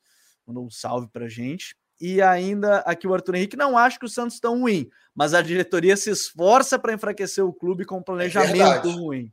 É um Esse é um ponto. ponto. acho que tocou bem aí o, o Arthur. E o, o Raí, eu vou até tocar nesse ponto aí do, do Cuiabá, né? Porque aí a gente vai entrar já nessa próxima parte da lista. É, que o Luiz Jorge até comentou, é... Oh, o Keyboard cara já botou. Como assim o João Paulo não tá fazendo campeonato melhor que o Cássio? A gente vai falar sobre a seleção daqui a pouco, tá? Vamos preparando aí, botem as suas seleções já engatilhadas que a gente vai trazer, tentar ler aqui praticamente todas. É, mas assim, né, o, o Raí, o Cuiabá, eu tenho a expectativa, eles até terminaram o jogo agora há pouco, né? Vitória do Goiás, do, do Coritiba em cima do, do Cuiabá.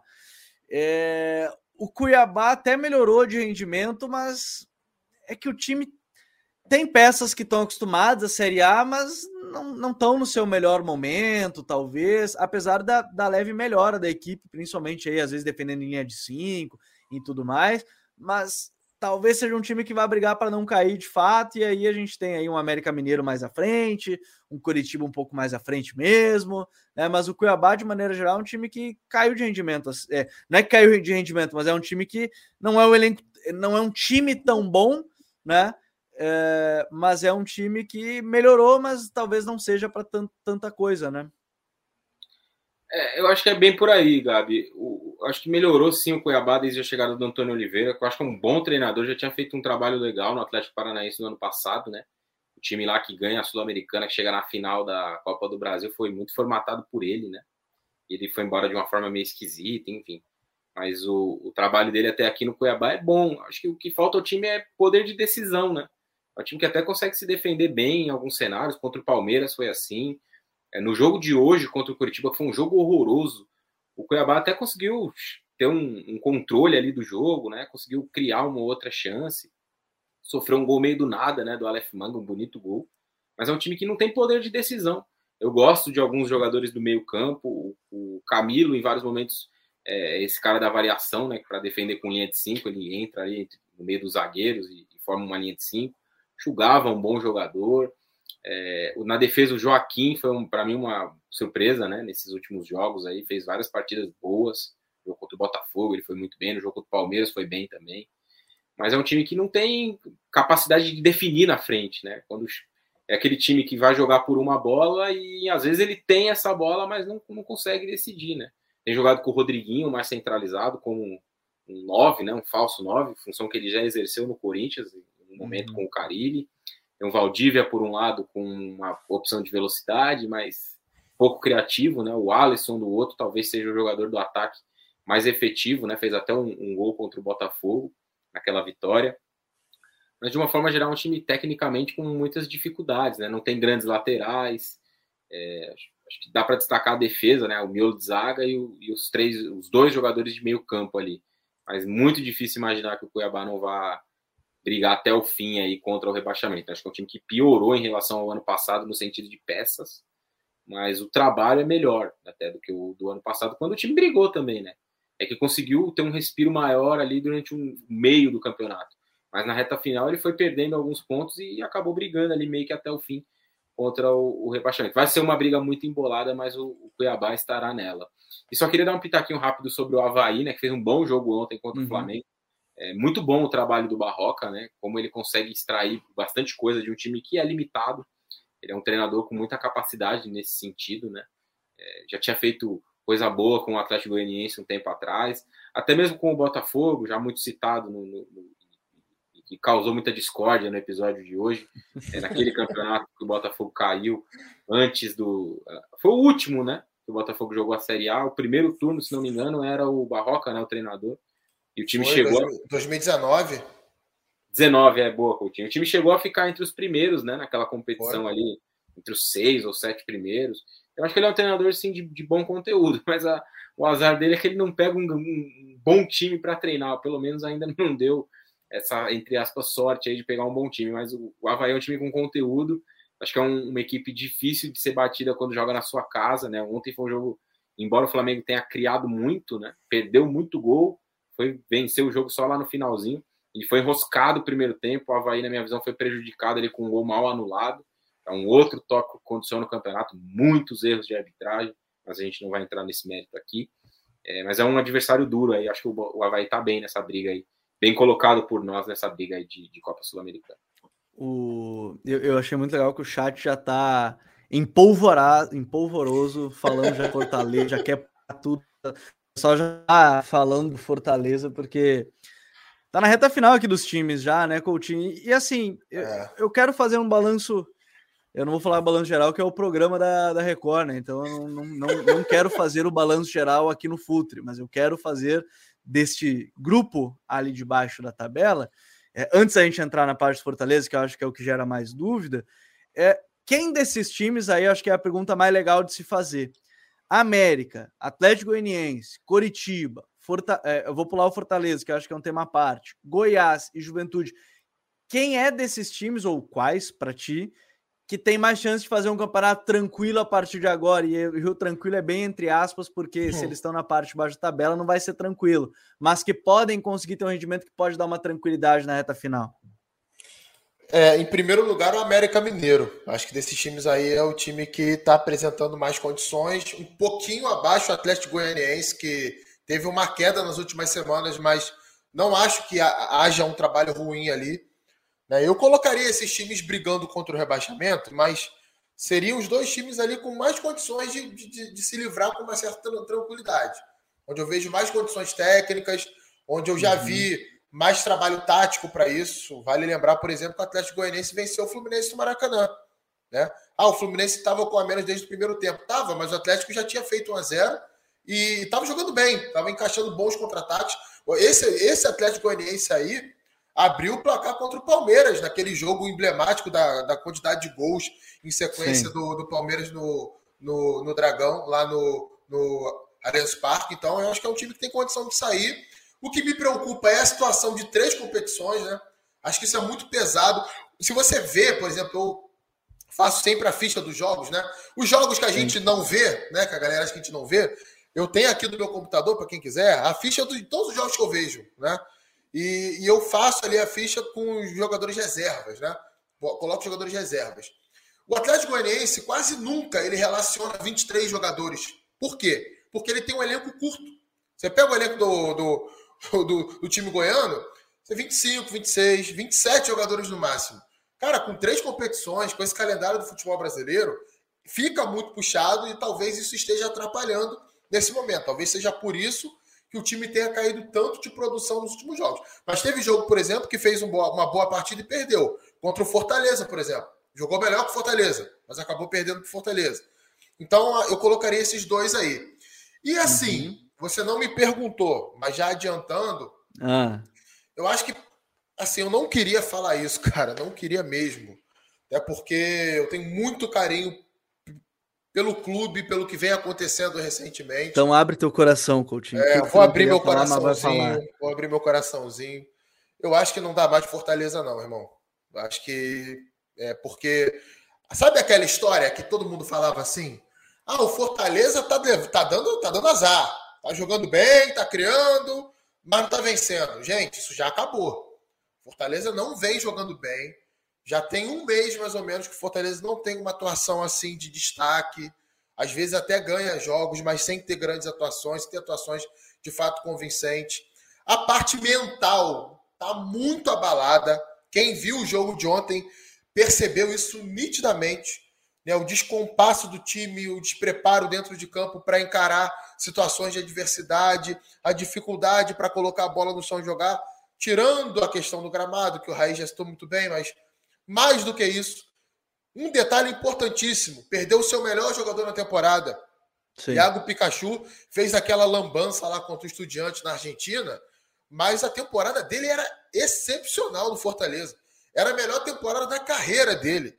Jogador que mais fez gols, mais que deu assistência no time, jogando como ala direita, às vezes como um ponto, dependendo da, do esquema que o, que o Voivoda é, escolhia. Mas só para vocês terem ideia, o Fortaleza tem que fazer uma campanha no segundo turno, uma campanha de G4. Fortaleza não se livra do rebaixamento se ele não tiver menos do que 10 vitórias ou fizer menos do que 30 pontos no segundo turno do campeonato.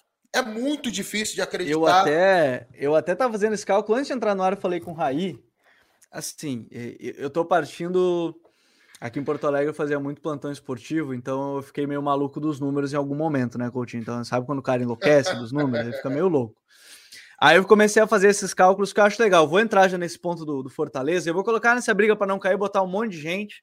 E, mas eu quero tocar nesse ponto do Fortaleza. Até vou tirar eles aqui para vocês entenderem que, onde é que eu quero chegar. Todos esses aí tão, vão brigar para não cair até o final. É, eu também. Eu acho que vai ser por aí, tá? Eu fiz isso por é, livre espontânea força já, sem perguntar para vocês, já coloquei aqui, é isso aí.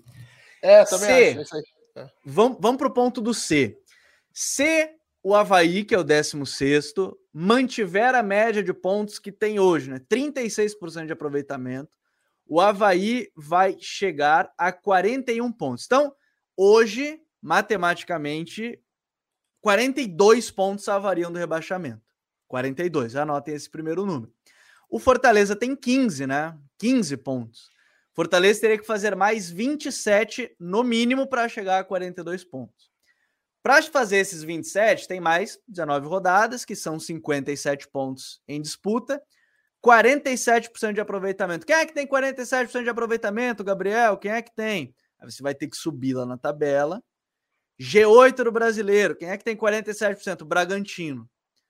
Fortaleza hoje não está jogando mais que o Bragantino, né? Acho que o Coutinho falou bem, não tem mais aquele momento de time que estava fazendo bons jogos e perdia. Então, no mínimo, tem que fazer 27 pontos se, de novo, se o Havaí, que é o balizador ali, o 16, ficar com 36% de aproveitamento. Geralmente, acho que segundo turno os times pontuam lá de baixo, pontuam mais, né? Então a gente tem que partir dessa ideia. Os times da parte de baixo da tabela no segundo turno às vezes pontuam um pouquinho mais daquela questão de Sim. desespero, conseguem bate, mais. Então, a, a, água bate na bunda, né? A, a, métrica que o Coutinho usou dos 30 pontos ela é muito boa porque talvez vá precisar mesmo. 27 Sim. é a sorte da sorte. É todo mundo é, eu fiz, que tá tendo. Eu fiz uma conta para cima. E antes, até, até porque, não sei se o, o Arthur ele saiu da live e voltou, enfim mas ele perguntaram: vocês demitiram o Voivoda? Não sei se ele perguntou pra gente ou pra. Vocês demitiriam, né? No caso, o Voivoda? É, ah, tá, demiti... Não, não, eu ia falar sobre isso. Eu acho que o Fortaleza, se cair, tem que manter o Voivoda e mais do que isso, tem que manter o trabalho que faz, porque o Fortaleza, ele é um exemplo para todo mundo. Porque ele foi para Libertadores e ele não estourou o orçamento dele. E tá na zona de rebaixamento e não fez isso na janela de meio de ano. Ele não fez uma maluquice de contratar jogador que ele não vai poder pagar salário, de se endividar para pagar multa rescisória de atleta que ele não Sim. tem condição de arcar nesse momento. Então, é, muito equilíbrio nesse momento. É encarar essa situação como você virou refém de você mesmo. Fortaleza ele virou refém dele mesmo. Né, de ter feito uma temporada muito acima da média ano passado, de ter chegado num patamar que ele mesmo não esperava, que a grande realidade é essa, Ninguém dentro do Fortaleza esperava que o, clube ia conseguir uma vaga direta de Libertadores, que uma, uma vaga de pré-Libertadores, talvez até visualizasse uma Sul-Americana, mas Libertadores não. E aí você tem um calendário totalmente doido que você não tem um elenco para conseguir suprir isso, né? Então, é, já, já vou deixar minha opinião aqui. Faça o segundo, o segundo turno que fizer. Acho que não pode demitir o Voivoda e não pode acabar com a política que o clube tem de administração. Tem que manter. Sabe por quê? Porque se mantiver, o Gabriel, o Raí, galera ligada aqui, vai bater na Série B com a estrutura que tem, com um bom trabalho que o, que o Voivoda volta. pode fazer, e volta, gente. E volta. Sabe? Não, não, tem, não tem muito, muito mistério em cima disso. Então tem que ter muita calma com isso. E, e um outro ponto aqui, para encerrar da minha parte. Acho que Juventude também não dá mais, né, gente? Juventude se, tá eu mal, tô, né? é, se eu não estou enganado, é até o menor orçamento da Série A. No ano passado já era, acho que esse ano continuou sendo. E tem um time mais frágil, sabe? Não consigo ver potencial de reação também do Juventude, não. Acho que esses dois aí, Fortaleza e Juventude, sinceramente, infelizmente, a gente vai acabar vendo na Série B ano que vem. É, e, e aqui, assim, eu acho que tem esse ponto da permanência do, do Voivoda, ele, é, ele é bem interessante. Me parece que não vai ser o que o Marcelo Paz fazer. Acho que ele não vai demitir o Voivoda, me parece, tá? Pelas entrevistas, pelo que vem falando e tudo mais. Acho que as três competições, de fato, como o Coutinho falou, atrapalharam nesse processo. E eu acho que o ponto vai ser: alguém vai tentar buscar o Voivoda dependendo do que acontecer. Alguém aqui no Brasil vai tentar buscar ele, aí talvez seja o ponto, mas eu concordo com o Coutinho. Acho que demitir ou não, não sei se vai dar um rumo tão grande de novo. O Fortaleza tem que fazer praticamente 50% de aproveitamento, coisa que é, é aproveitamento de G7 hoje do campeonato e que não conseguiu ao longo. E para ti, Raí, a situação do Fortaleza é muito complicada, né? E até o pessoal já está comentando aqui no chat, né? Ah, se o Voivoda sair, o Fortaleza acaba. O Voivoda é um técnico top demais. Torço para que nenhum grande roube esse técnico do Fortaleza. O Caô Lemos, o maior medo sobre o Fortaleza é ele perder a filosofia que criou para tentar fugir do rebaixamento, ou caso rebaixado, abrir mão de tudo, que é nessa, nessa ótica aí que o, o Coutinho falou. É, então, é mais ou menos por aí, né? Porque a situação é muito difícil do Fortaleza, né? 50% de aproveitamento, a gente pensa assim por cima, não, dá 50%, mas não é tão simples assim no campeonato tão complicado. É, principalmente pelo que o time fez até aqui, né? Eu acho que o que dá esperança ao, ao Fortaleza, ao torcedor de Fortaleza, ao trabalho aí feito, é que o, tá todo mundo muito próximo ainda, né? É um campeonato muito achatado, é, não é uma distância muito grande, apesar do primeiro turno muito ruim que o Fortaleza fez. Uma sequência ali de duas, três vitórias, que é difícil imaginar, claro sim, que o time consiga, coloca o Fortaleza em condição de, de lutar, né? de, de, colocar a cabeça para fora ali e tentar alguma coisa. Eu só vou adicionar um ponto aí a essa discussão do, do Voivoda, né? É, eu penso o uhum. seguinte: eu acho que se, o se for por decisão da direção, né? Se for feita uma avaliação e, e, e o entendimento for de que pô, o Voivoda não consegue retirar mais nada desse time, os caras estão com a confiança muito baixa, ele não consegue, não vai ser ele o cara que vai conseguir tentar e conseguir uma reação essa troca tem que ser feita agora. Não adianta esperar 5, 6, 7, 10 rodadas para a situação ficar mais irreversível e tentar trocar daqui na 28, faltando 10 para o campeonato acabar, para buscar um milagre nas 10 rodadas finais. Então, esse é meu ponto só. Se a gestão fizer uma avaliação e entender que o trabalho não dali não vai sair mais nada e que de fato precisa ser feita uma troca para tentar um, alguma coisa diferente, isso precisa ser feito agora. Não dá para esperar 10 rodadas, uma possível reação é, para trocar ou não. Mas a direção também pode. Não estou dizendo que é o que eu faria. Estou só adicionando um ponto à discussão. Mas se a direção entender que é esse o trabalho, que é essa direção, como disse o, o Coutinho, né? Que pode ser mantido para o próximo ano, mesmo com a queda e, e, e erguer o Fortaleza dessa forma, que a convicção prevaleça, independentemente dos resultados na reta final. É, o que eu acho de tudo isso é que só um achismo. Eu acho que o Voivoda não termina o campeonato no Fortaleza. Tenho a sensação de que em algum momento, mais para a reta final, se esse time não apresentar uma reação, é, que eu não acho que é o que eu acho que vai acontecer. Aquele desespero ali para emitir. Exato. Nas 10 rodadas finais vai bater aquele desespero e os caras vão tentar o, o famoso fato novo. É a sensação que eu tenho em relação a essa reta final do Fortaleza. Cair para a Série B seria um golpe muito duro, né? É fato que o time está bem estruturado, se cair, acho que tem sim capacidade para voltar com até tranquilidade no próximo ano, né? Tendo em vista que a gente deve ter uma Série B menos complicada do que está sendo a desse ano, né? apesar de não ser de um grande nível, como nunca é, mas você tem ali times é, fortes, pesados e tal, que tem muita mobilização de torcida, principalmente, né? É, mesmo os que não jogam um grande futebol, como o Vasco, por exemplo, você tem ali muito público, é muito difícil jogar em São Januário, só para citar um exemplo. O Cruzeiro está fazendo uma excelente Série B, o Grêmio melhorou bastante em relação ao início, mas a tendência é que ano que vem seja uma Série B mais acessível, né?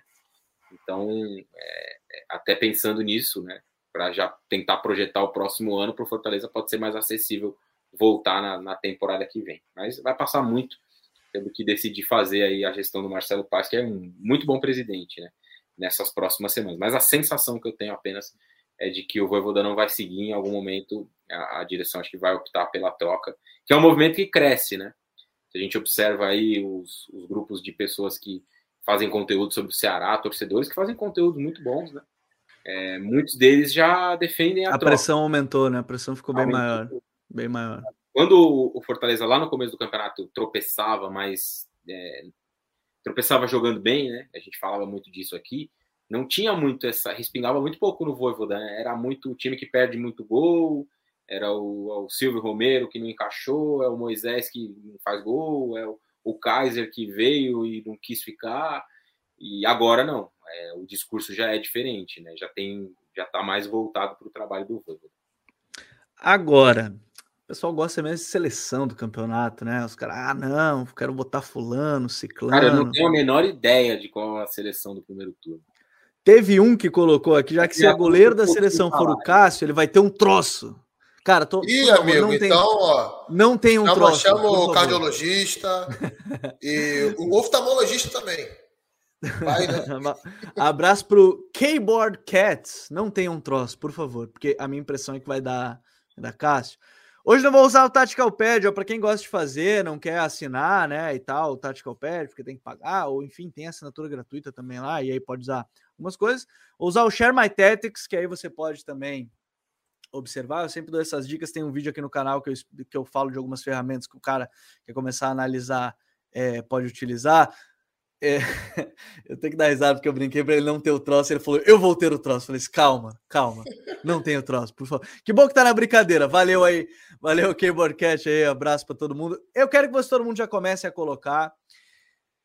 Eu tava pensando, passei a tarde inteira pensando assim, pô, quem é que vou colocar no gol? Aí em algum momento eu pensei no Everton, mas ele foi bem menos exigido. Aí eu pensei no João Paulo, aí eu pensei no, no Cássio e, cara, eu eu vou ter que votar no Cássio, tá? Eu acho que o Cássio fez um campeonato muito bom.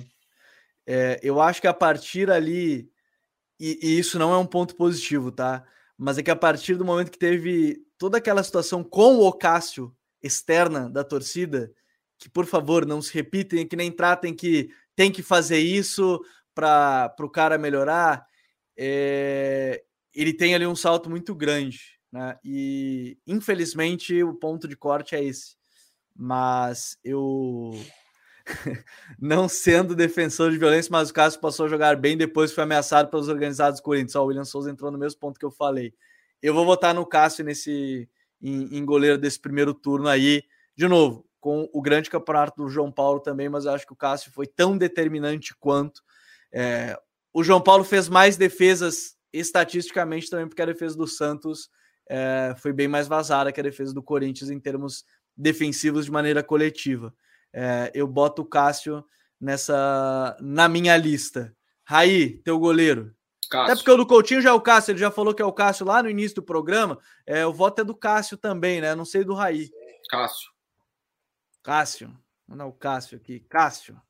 Tá bom, o goleiro é o Cássio. um fácil. absurdo unânime, né? Um absurdo unânime. uh, o Anderson Neymar. Não nem um jogo do João Paulo no campeonato. Isso que vocês estão votando aí no carro. ah, boa essa, aí o Fá... Anderson Neymar botou que foi o Fábio para ele, né? E... Cara, eu vou ter que rir hoje no chat porque ele fez a brincadeira do bebê o Gimo. Ah, cara. Eu já fui colega do Farid aqui no Sul, tá? Ô, ô Gabi, posso colega só fazer dele. Um ah. O Luiz Jorge Veiga ali falou sobre o Bento. É uma surpresa bastante positiva, né? Sim, o, sim, sim. O, o, Bento fez um campeonato muito. Tem, faz, tem feito um campeonato, uma temporada muito boa, né? Boa, né? Boa. É, pegou uma bucha, né? Que é substituir aí o, o, o, Santos, né? Um ídolo, um cara muito identificado, campeão, de bom desempenho. E foi, foi bem, né? E o, o Guilherme falou aqui que eu levei pro coração. Não, para não levar, eu levei, Gui. Sabe por quê, cara? Porque a gente passa o final de semana inteiro assistindo o jogo desse campeonato tá muito ruim aí em, muitos jogos, né? São 10 jogos por rodada. Eu não sou igual o Coutinho que vê todos, não tenho tamanha esse, capacidade. Esse ano, esse ano eu tô mais devagar, tô vendo 7, 8 por rodada. É, então, mas é, a minha média é essa aí, entre 6 e 8 por rodada. Aí o camarada vinha aqui falar que a gente não viu o jogo para desqualificar o conteúdo me deixou um pouco bravo. Mas vamos, vamos terminar todo mundo se abraçando aqui no episódio do, do é, ó, sejam, sejam igual o amigo aí, o que vai beber Gimo. O cara discordou, deu a opinião dele e fez a brincadeira, gente. Mas não parte. bebam gimo, não sejam que nem é, ele, não, é, bebam, não gimo, bebam tá? Gimo, pelo amor não de Deus. Principalmente se não estiverem patrocinados, né? Exatamente. Agora, rapaziada, seguinte, lateral direito eu, eu, eu fiquei numa dúvida. Eu vou, não vou abrir meu voto. Eu botei na minha cabeça dois nomes, eu vou dar meu voto depois. Eu pensei primeiro no Marcos Rocha e pensei, eu tenho três nomes na verdade: Marcos Rocha, o Bustos, mas aí teve a lesão, né? Então acho que isso corta é, ele da minha seleção. E o, e o Samuel Xavier do Flu. Para mim, ficou entre esses três. Quero ouvir primeiro do Coutinho, já que o Cássio a gente já sabia que ele ia votar nele, então eu quero saber do Coutinho. Quem é que é o lateral direito da seleção para ti, Couto? Samuel, Samuel Xavier, acho que é um jogador que contribuiu muito ofensivamente com o Fluminense. Sofreu pouco na defesa, até porque o Fluminense é muito pouco atacado. É, Marcos Rocha foi bem, o Bustos foi bem, o Mariano fez um bom primeiro turno do Campeonato Brasileiro também, mas o meu voto é do Samuel Xavier. no chat, o pessoal tá indo pro Samuel Xavier, tirando o, o Mr. Tim, que tem um escuro do Corinthians, disse que foi o Rodinei, né? Provavelmente pelo gol contra do, do, do, jogo entre as duas equipes. Mas muita gente aqui. Aqui no chat tá quase que unânime pro Samuel. Raí, teu voto é para quem? Cara, eu vou. O Samuel vai ganhar aí, mas eu vou ficar com o Marcos Rocha. Acho que ele é um jogador muito importante no, é muito importante na dinâmica do Palmeiras, né? Principalmente em saída de bola e tal. É um jogador muito importante, cresceu demais desde a chegada do Abel. É, acho que ele, inclusive, é hoje o melhor lateral direito em atividade no futebol brasileiro. Está o melhor lateral tá direito. Tá jogando muito, tá jogando. Em muito. potencial, talvez seja o Fagner o melhor lateral direito do Brasil, jogando no Brasil. Mas eu acho que o Marcos Rocha está nessa temporada. A temporada dele é muito boa. Mas o Samuel Xavier fez um grande primeiro turno também. E lembrando, né, até legal de fazer essa avaliação, né, que o Marcos Rocha é um lateral mais da saída de bola, apesar do Samuel ajudar bastante, mas o Samuel ajudou muito ofensivamente esse time do, do Flu atacando pelo lado direito ali, fazendo a dobradinha com o Luiz Henrique, né, naquele período, depois com o Matheus Xavier e tudo mais. E o William Bennett botou, mas quando o Rafael voltar da lesão no Botafogo, essa lista vai ficar diferente. Pô, Pena a lesão do, do Rafael, diga-se só abrindo parênteses, porque eu queria muito ter visto ele com sequência. Acho um lateral bem interessante, bem interessante. Zaga, eu vou. Vamos falar de dupla já direto, acho que é mais legal, e, e aí a gente consegue. Um me parece que é unânime de todos nós, que é o Gustavo Gomes. Né? Acho que não sei se Sim. vocês têm alguma objeção ao nome do Gustavo Gomes. Mas vamos lá. Até de atacante também, se precisar. pois é, eu vou. É, um dado interessante que eu pesquisei rapidamente, se alguém tiver uma lembrança boa, vai me corrigir aqui do chat. Mas dos últimos 15 jogos, em 7, um jogador de defesa do Palmeiras fez gol. Em 7. Isso me chamou muita atenção. Eu pensei, pô, é a defesa que mais faz gols. O Gustavo Gomes tem 7 gols no campeonato. Sim, e 8 na temporada, né? E aí eu fui pesquisar rapidinho, só para. Ah, quem é outra defesa? O sistema defensivo que faz mais gols. Não tô falando de assistência, gols. Fluminense, nos últimos 15 jogos, em 6. Sendo que desses 6, 5 foram do Manuel. Manuel que fez 5 gols. Né? É, que tá fazendo gol pra caramba. O outro foi do Samuel Xavier, desses 6 jogos aí que fez gol. Bom, o Gomes é a unanimidade aí da rapaziada. Eu quero saber do outro zagueiro. Eu pensei no Gil. Acho que fez um belíssimo campeonato. Tenho gostado muito do crescimento. Desde a temporada passada ele tá jogando bem já, tá? Eu acho que ele tá jogando bem. O meu voto seria no Gil. Acho que o sistema defensivo do Corinthians foi bem, no momento que o time não estava atacando tão bem e tinha a defesa como ponto-chave.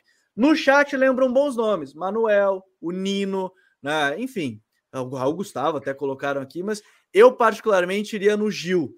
Mas eu confesso que pensei em outros nomes no meio disso. O próprio Manuel, para mim, é uma lembrança muito boa. Coutinho, teu voto é em quem? Meu voto é no Nino, né? Acho que o Gil é um bom nome, o Manuel também, mas o Nino foi mais regular para mim nesse, nesse Brasileirão em alto nível. É, destacaria também o primeiro turno do Eduardo Bauer, zagueiro do Santos. Foi, bem. foi muito bem também, né? Estavam falando aí que a zaga do Santos era uma baba e tudo mais. O Eduardo Bauer é um belo zagueiro, está jogando muito bem. Mas para mim o Nino aí forma a zaga junto com o Gomes. O Joaquim Mota botou que desde o Sérgio Ramos no Real, que ele não vê um zagueiro com tantos gols como o Gomes. O cara é pica. Pô, ele faz gol pra caramba mesmo, Gustavo Gomes. Oito na temporada já, sete no Brasil. No Brasileirão ele tá no top 10 artilheiros, né? Com sete gols. Uh, o chat tem algumas. Aqui o William Souza botou que o Nino, pois contribuiu muito pro estilo do jogo do Diniz. O João Vitor botou o Nino também. Eu quero ouvir do Raí. Quem é o teu zagueiro, Raí? Cara, acho que o Nino ganha pelo chat aí, é uma boa escolha também, mas eu formaria a dupla de zaga do Baliza Zero. Para mim, Gustavo Gomes e Murilo. Bem lembrado. Muito bom do Murilo. Eu me lembro, eu acompanhei. Bom, voto de, rapidinho, enquanto o Raí completa, o voto de Minerva é do chat, então votem aí quem é o zagueiro de vocês, já que a gente teve três votos diferentes aqui. É, Gil, votem quem é o zagueiro Murilo, do campeonato. É, eu acompanhei muito o campeonato russo, né?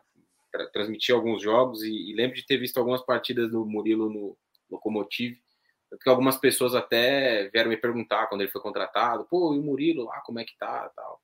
E eu me lembro de ter conversado com dois ou três amigos palmeirenses e, e ter dito que o Murilo seria titular. E no momento que o Luan estava bem, né? Tanto que ele chegou, teve a lesão também do Luan, é fato, mas ele assumiu a titularidade de forma uma dupla muito sólida com o Gustavo Gomes, além de deixar os golzinhos, né? É, no jogo contra o São Paulo, os dois marcaram. No jogo contra o Cerro, os dois marcaram. Ontem, os dois marcaram. O gol do Murilo foi mal, mal invalidado, né? É uma linha lá que não dá para ver nada. Os caras acharam um impedimento, mas enfim. é, minha, minha, minha dupla seria Gustavo Gomes e, e, Murilo, mas pelo que eu vejo no chat aí é, é, Nino. A voz do chat é a voz de Deus. Nino. É uma boa escolha também, fez um ótimo. Belíssima dupla, né? Pô, essa é uma bela dupla. Nino e Gustavo Gomes. Lateral esquerdo, cara, eu achei difícil o lateral esquerdo, particularmente, não sei vocês. É, eu pensei em alguns nomes, uh, é, mas estava difícil. Eu só consegui pensar de cabeça. Ah, falou de lateral esquerdo. Na minha cabeça vem em mente o Wellington pelas assistências né, no São Paulo, acho que chegando no ataque. Tem que partir do ponto que foi ala em vários jogos né, mais recentes, então acho que tem que considerar esse, esse ponto. Algumas pessoas lembram do Piquerez. Eu vi gente colocando o, o próprio o próprio Abner do, do Atlético. Eu, particularmente, de cabeça, lembro do Wellington. No chat, um monte de gente está lembrando do Luan Cândido. Eu confesso que essa eu fiquei muito em dúvida, eu votei no Wellington. Não sei tu, Coutinho. É, é, não tem um destaque absoluto, né? Então, muitos nomes podem surgir. Tem um jogador que jogou muito bem a reta final do primeiro turno, que não é lateral e vem jogando de lateral, que é o Caio Paulista. O Paulista é, boa lembrança. É um dos grandes destaques do Fluminense do campeonato, mas eu fico com o Piquerez. Acho que ele é um jogador mais regular, teve uma consistência maior. Alguns nomes que estão sendo citados aí são bons mesmo. O Luan Cândido está fazendo um bom campeonato, é, mas para mim é o Piquerez. Piquerez é o melhor lateral hoje do Brasileirão. Raí, então vota. Eu botei o Raí de novo na fogueira, né? Ah, o Gabi, é difícil, né? Esse não tem, como vocês falaram, um grande destaque. Acho que dá para ficar com o Piqueires pela regularidade. Vou, vou, vou, votar com o Coutinho aí. Mas gosto do campeonato do Abner. E sobre o Wellington, eu até acho que ele teve uma queda muito grande de rendimento depois da final do Campeonato Paulista.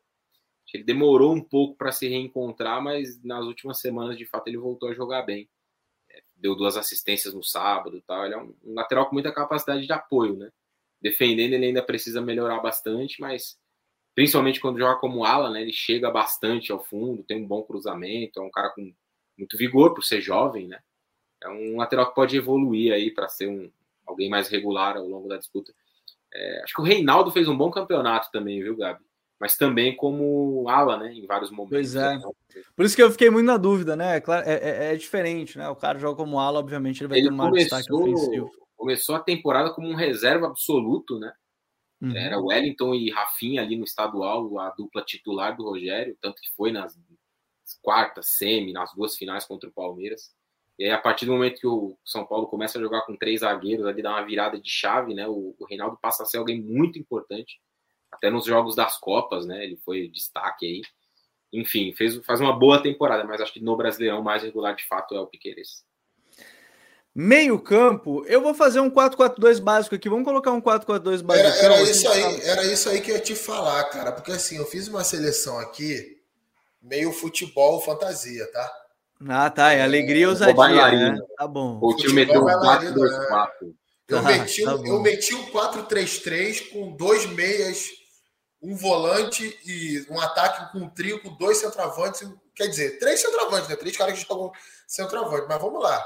O Coutinho vai mandar é, bola na área para esses centroavantes e azar. É. Olha só, é, no meio, eu vou, vou abrir falando para mim. É, vou colocar um primeiro volante, eu acho também. Acho não, vou colocar um primeiro volante. Foi outra eu posição que eu estava pensando. Discussão. Como é que é? O primeiro volante aí não tem discussão. É, assim, é. eu acho que o, o, primeiro volante, o meu voto vai para o André. Não sei para não sei vocês. É, para mim é unânime isso daí. Então aqui, ó, vai ter o André no time. André é unânime, André do Flu. Ao seu lado, cara, é, eu acho que depende muito de quem é que pensa em dupla, assim, porque eu pensei em alguns nomes. Eu pensei no João Gomes, eu acho que fez, foi do Flamengo o mais regular, mas outros têm picos maiores, mas em regularidade foi o João Gomes, só que aí os outros foram melhores. Mas vamos lá, o André é unânime aí. Eu pensei no Zé Rafael, que eu acho que, cara, é até às vezes subestimado nesse time do Palmeiras. E até no próprio Danilo. Só que, como o Danilo é um primeiro volante, ele perde para o André. Né? Então não, não teria como colocar. Raí, quem é que acompanha o André nesse meio aí? Do Queiroz. Do Queiroz, tá. Para mim, o jogador mais regular do Corinthians aí nesse Bom primeiro... campeonato do Queiroz. Coutinho, quem é que acompanha o André? Tem outros nomes aí que poderiam ser, foram citados, né? O Zé Rafael fez um campeonato bastante regular também. Vocês são carioca, né? Eu não sou carioca, mano. Nem eu, sou o Coutinho, o único, o único carioca ah, que é o ah, Coutinho. Não somos cariocas. É, eu sou, eu sou carioca. Mas assim, eu, eu te confesso que na minha seleção eu não tinha colocado outro volante, não. Mas eu pensei no Zé Rafael, então acho que eu vou dizer Rafael nessa daí. Então vamos colo... eu vou colocar o Zé, gostei do nome. Acho que o Zé Rafael fez um belo campeonato. Zé Rafael, bela dupla, hein? Pô, me serve também. Para ali na saída de bola, o Zé Rafael atropela, atropela todo mundo que para na frente, amigo. É, essa aí sai da frente. O, Agora o futebol. Diga, o, o fazer uma nota, o, o Gabi, ah. o Danilo, né? O Danilo melhorou muito nas últimas rodadas, né? A partir ah. do jogo contra. É um recorte pequeno, mas a partir do jogo contra o Cuiabá ali, ontem, né? Acompanhando o jogo do estádio também, vendo de perto, né, ele é um cara muito dinâmico, se multiplica, é, tem voltado a jogar muito bem o Danilo. Acho que ele teve uma queda de rendimento ali logo quando voltou da seleção, mas nas últimas semanas é, tem jogado muito bem. Cara, o chat eu acho que vai pegar fogo aqui, velho. Essa dupla de meio aí. eu, eu já sei que eu vou ser cornetado, mas beleza. Pô, mas eu, Estamos aqui para assim, isso. Muita gente está colocando que é a Rascaeta e Scarpa sem discussão. Eu discordo. Dois. Eu discordo. E eu só consigo pensar assim, ó. Na minha seleção tem que ter o John Arias. Pois é, cara. É, eu só não tá... sei quem tirar. Assim, a Rascaeta, Arrascaeta, Scarpa e John Arias, cara. Eu acho que o Arrascaeta foi mais determinante nas Copas do que no campeonato. É, é isso. É pois isso, é, gente. né? É porque a galera confunde às vezes. O Arrascaeta é um craque. O Arrascaeta, é para mim, é o melhor meia do futebol sul-americano.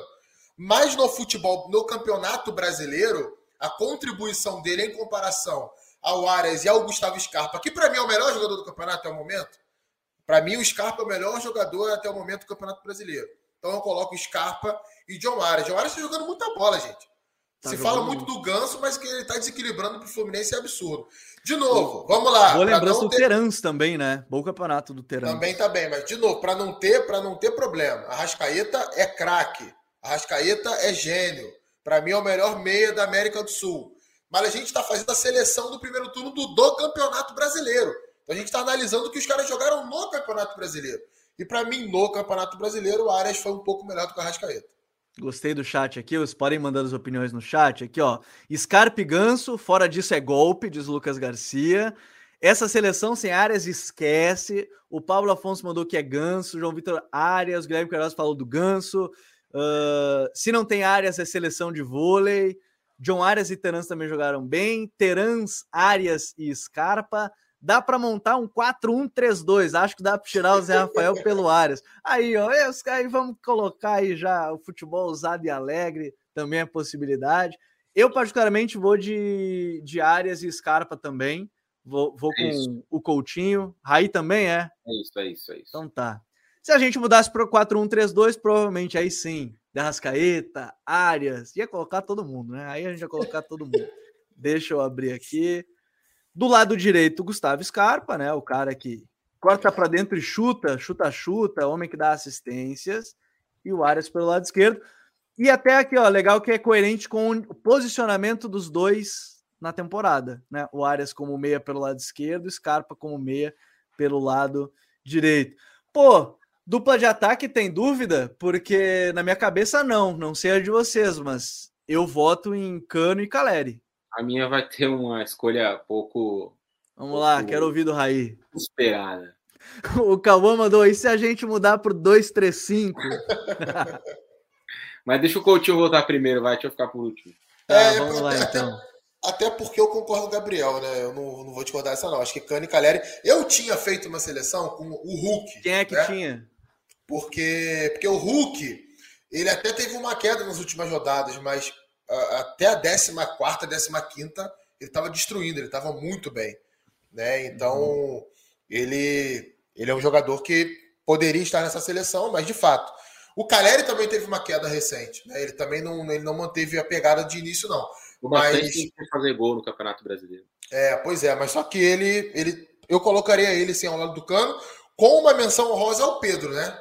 Os últimos jogos do Pedro são excepcionais. Então, Acho que ele merece essa menção honrosa aí. O Guilherme Queiroz fez boas menções aqui legais também. O Erisson e o Pedro Raul. Tá fazendo um belo campeonato, Pedro Raul, né? Se, tá, se o Goiás Raul, tá ali tá. no campeonato se salvando, Muito se deve ao Pedro Raul. E o, Ed, o, o Edenildo Paiva mandou: coloca o Gomes no ataque, já tem sete gols no caso. Bota o Gustavo Gomes. Aí, quem é esse cara aí que você falou que a gente ia ficar meio assim, meio assado? Ah, foi, é, eu até achei que ia, mas ele já foi citado aí no chat. Pedro Raul, na dupla é. com o Cano. É, o Pedro Raul é responsável por 11 pontos do Goiás no campeonato, marcando o gol do empate ou o gol da vitória. Sem o Pedro Raul, o Goiás teria 11, 11. pontos. é metade dos pontos, né? Metade, metade dos, pontos. pontos foram com. Ele fez gols de vitórias em três jogos e gols de empate em mais dois, como no sábado, por exemplo, né? Para entender a conta. Uhum. Goiás 1x0 no Cuiabá, gol do Pedro Raul, gol de três pontos. Goiás 3 a 3 para São Paulo, terceiro gol do Pedro Raul, gol de um ponto. Ele, os gols dele deram 11 pontos ao Goiás no Campeonato Brasileiro. Sem essa pontuação, é só você fazer a conta. O time seria por muito o último colocado e um virtual rebaixado. Não tem um, um atacante tão determinante no campeonato para o seu time como ele. Tem outros que marcam muitos gols, o Cano, o Caleri, o próprio Pedro, que vive uma fase espetacular. Eu acho que no primeiro turno ele acabou sendo até o atacante né, mais determinante aí do que, o, do que outros. Mas é só uma opinião diferente. Ô, Gabriel, rapidinho. Hum. O Pedro Raul, eu queria ver ele num time melhor. O Pedro Raul, ele. Em 2020, quando o Botafogo caiu, ele já fez um belo campeonato pelo Botafogo. Fez. Talvez ele foi pro Japão tenha... logo depois, né? Foi, foi, foi japonês, depois voltou. Ele está então, emprestado, assim, né? Ele ainda pertence ao Cachorro Rei Sol. É, ele tem vaga em time melhor do futebol brasileiro. Ele, ele poderia ser bem útil em time, até, até time que tá dentro do G4, hein? Se eu não me engano, se eu não me engano, depois do, do período do Botafogo, o Grêmio sondou. Eu lembro que eu estava trabalhando aqui na Band ainda. Só que se eu aí são coisas que a minha memória talvez não me ajude. Mas a pedida salarial dele foi muito alta e o Botafogo pediu algo em torno de 15 milhões de reais. Aí o Grêmio não pagou. Cara, Mas, sobre se eu não me engano foi por isso. Sobre isso que o Coutinho falou, como composição de elenco, veja bem a frase antes, como composição de elenco, ele seria útil no Palmeiras, antes de Merentiel e Flaco Lopes, agora Sim. é um outro panorama. Seria útil no Galo. Quem é o substituto do Hulk hoje? Fábio Gomes. Tá mal. Allan Kardec agora. Allan né? Kardec fez um gol, mas é um, não é um jogador que eu, por exemplo, contrataria. É, ele seria útil é, deixa eu ver em quem mais está no, no, no, como composição de elenco. No Fluminense, na vaga do Cano. Se o Fluminense perde o Cano, quem joga no ataque? Quem entrega gol no Fluminense? E o Guilherme Queiroz me lembra, foi no Inter, tá certo. Foi no o Inter que tentou, não foi o Grêmio, foi o Inter que tentou na época. O Pedro Raul jogaria como composição de elenco, titular, acho que ele não seria nesses times. Em muito time, como disse o Coutinho, que tá lá em cima.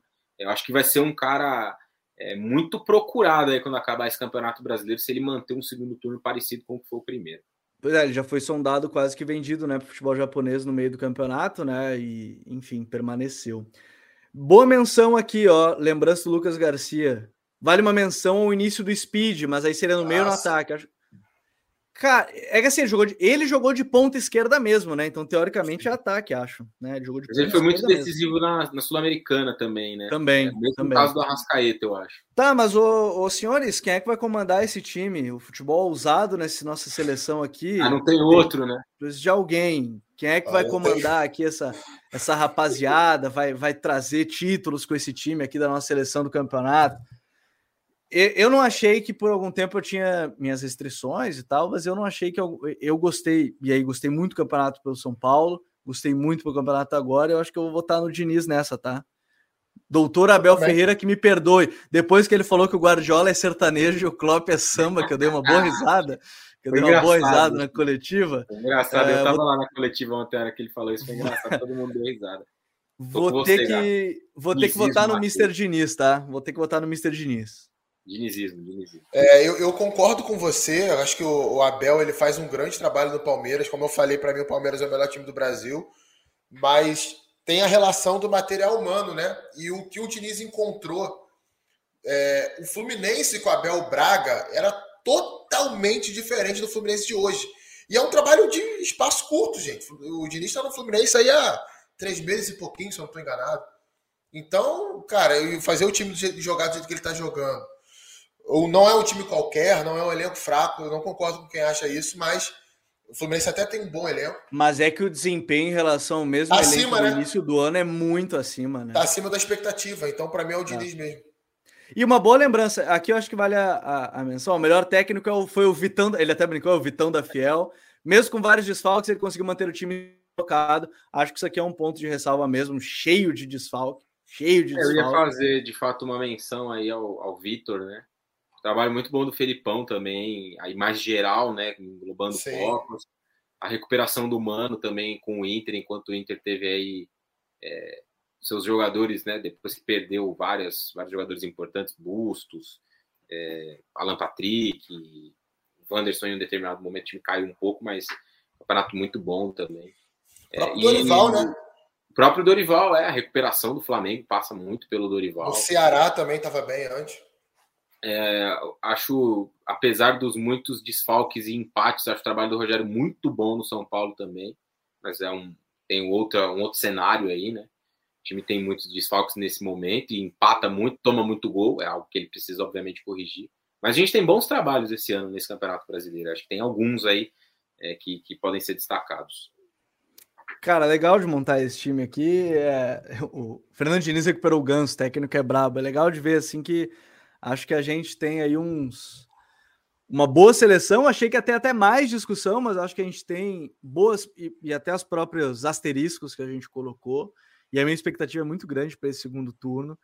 Inclusive, aí eu quero dizer assim, para quem está acompanhando o campeonato e está aqui com a gente, assim, quer olhar, quer, quer entrar nesse meio do futebol, quer seguir produzindo conteúdo, a minha sugestão, de novo, até dia 10 de agosto, aí, daqui duas semanas, 60% de desconto nos cursos do Futre, futre.com.br barra cursos. Então, se você quiser entrar nesse mundo da análise, quer fazer análise de desempenho, análise de mercado, análise de dados, só fazer os cursos, tem até 60% de desconto, até dia 10 de agosto. Então, aproveitem para acessar lá. Deixem o like, eu quero agradecer. A gente está quase chegando.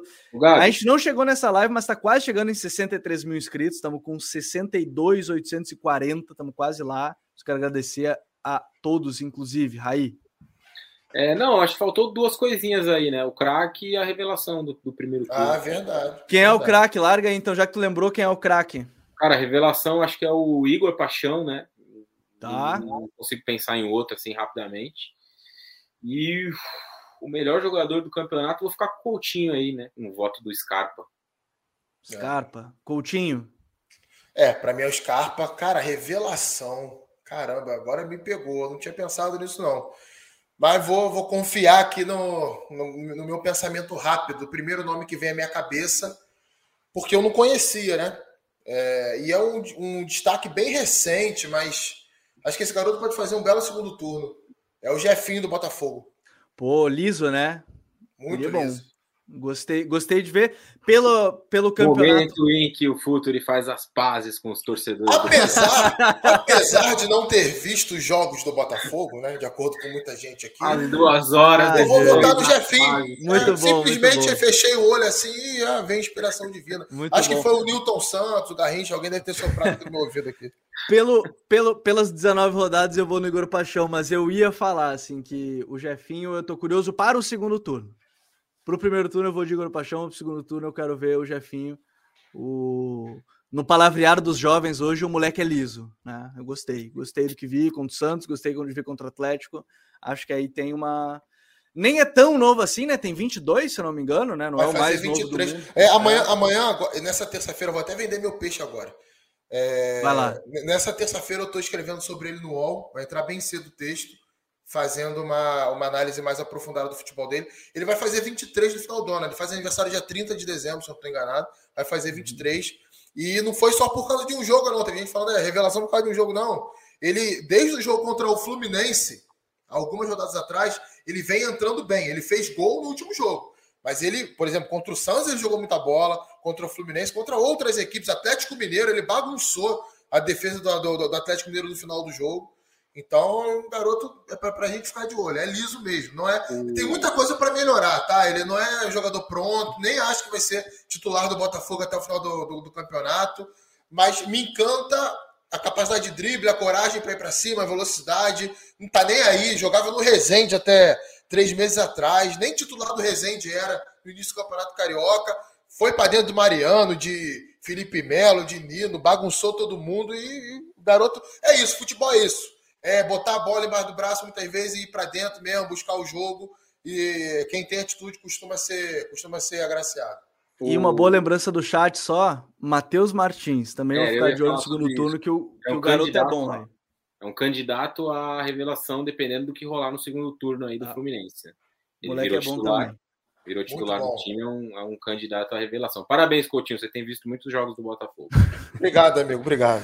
Eu, eu, eu vou marcar, assim, ó, a gente vai marcar uma reunião do Futre do Código BR com todo mundo do chat, que vai todo mundo terminar abraçado tomando uma cerveja. Eu acho que esse, é assim que vai terminar porque assim, a gente teve as discussões lá no início, foi bem legal, e depois todo mundo tá se abraçando aqui. Ó. Hoje o Jefinho é titular absoluto do Botafogo. Hoje, hoje, calma. Hoje, exatamente hoje, é. né?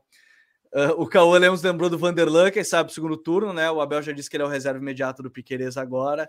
Mas bem legal, acho que a gente conseguiu passar por tudo. Já chegou na terça-feira, inclusive, então é, quero agradecer. Minha mulher, minha mulher vai botar para dormir no sofá daqui a pouco. Aí eu é, quero ver cara... a galera que, que tá reclamando. Só abre o parênteses, tá? Eu vi o, o Coutinho falou isso. Eu vi um vídeo que é assim: é, ah, minha mulher disse para eu dormir no sofá. O cara pegou a cama do quarto dele, botou na sala para dormir na sala. Ele pegou a cama do quarto, botou na sala e aí ele dormiu na sala. O negócio é isso aí. Rapaziada, Bom demais ter estado com vocês aí no código, discordâncias ou não, foi muito legal, todo mundo que estava no chat e tal. Raí, valeu, meu parceiro, até a próxima. Valeu, Gabi, Coutinho, um abraço a todos. Valeu aí, galera. Discordâncias são sempre bem-vindas e o debate é saudável. Valeu. Paz nos Valeu, Coutinho. Valeu, Valeu irmão. Coutinho. Só, só, uma última informaçãozinha aqui. O colega meu lá do UOL postou agora no Twitter, o Rodolfo Rodrigues. Boa. A gente tem uma grande chance de ter a quebra de recorde de média de público esse ano no Campeonato Brasileiro. Né? É, só para pegar aqui, 1983, 22.953, 2019, 22.601, 2022, 21.026. E o segundo turno a gente sabe que geralmente o público é muito maior.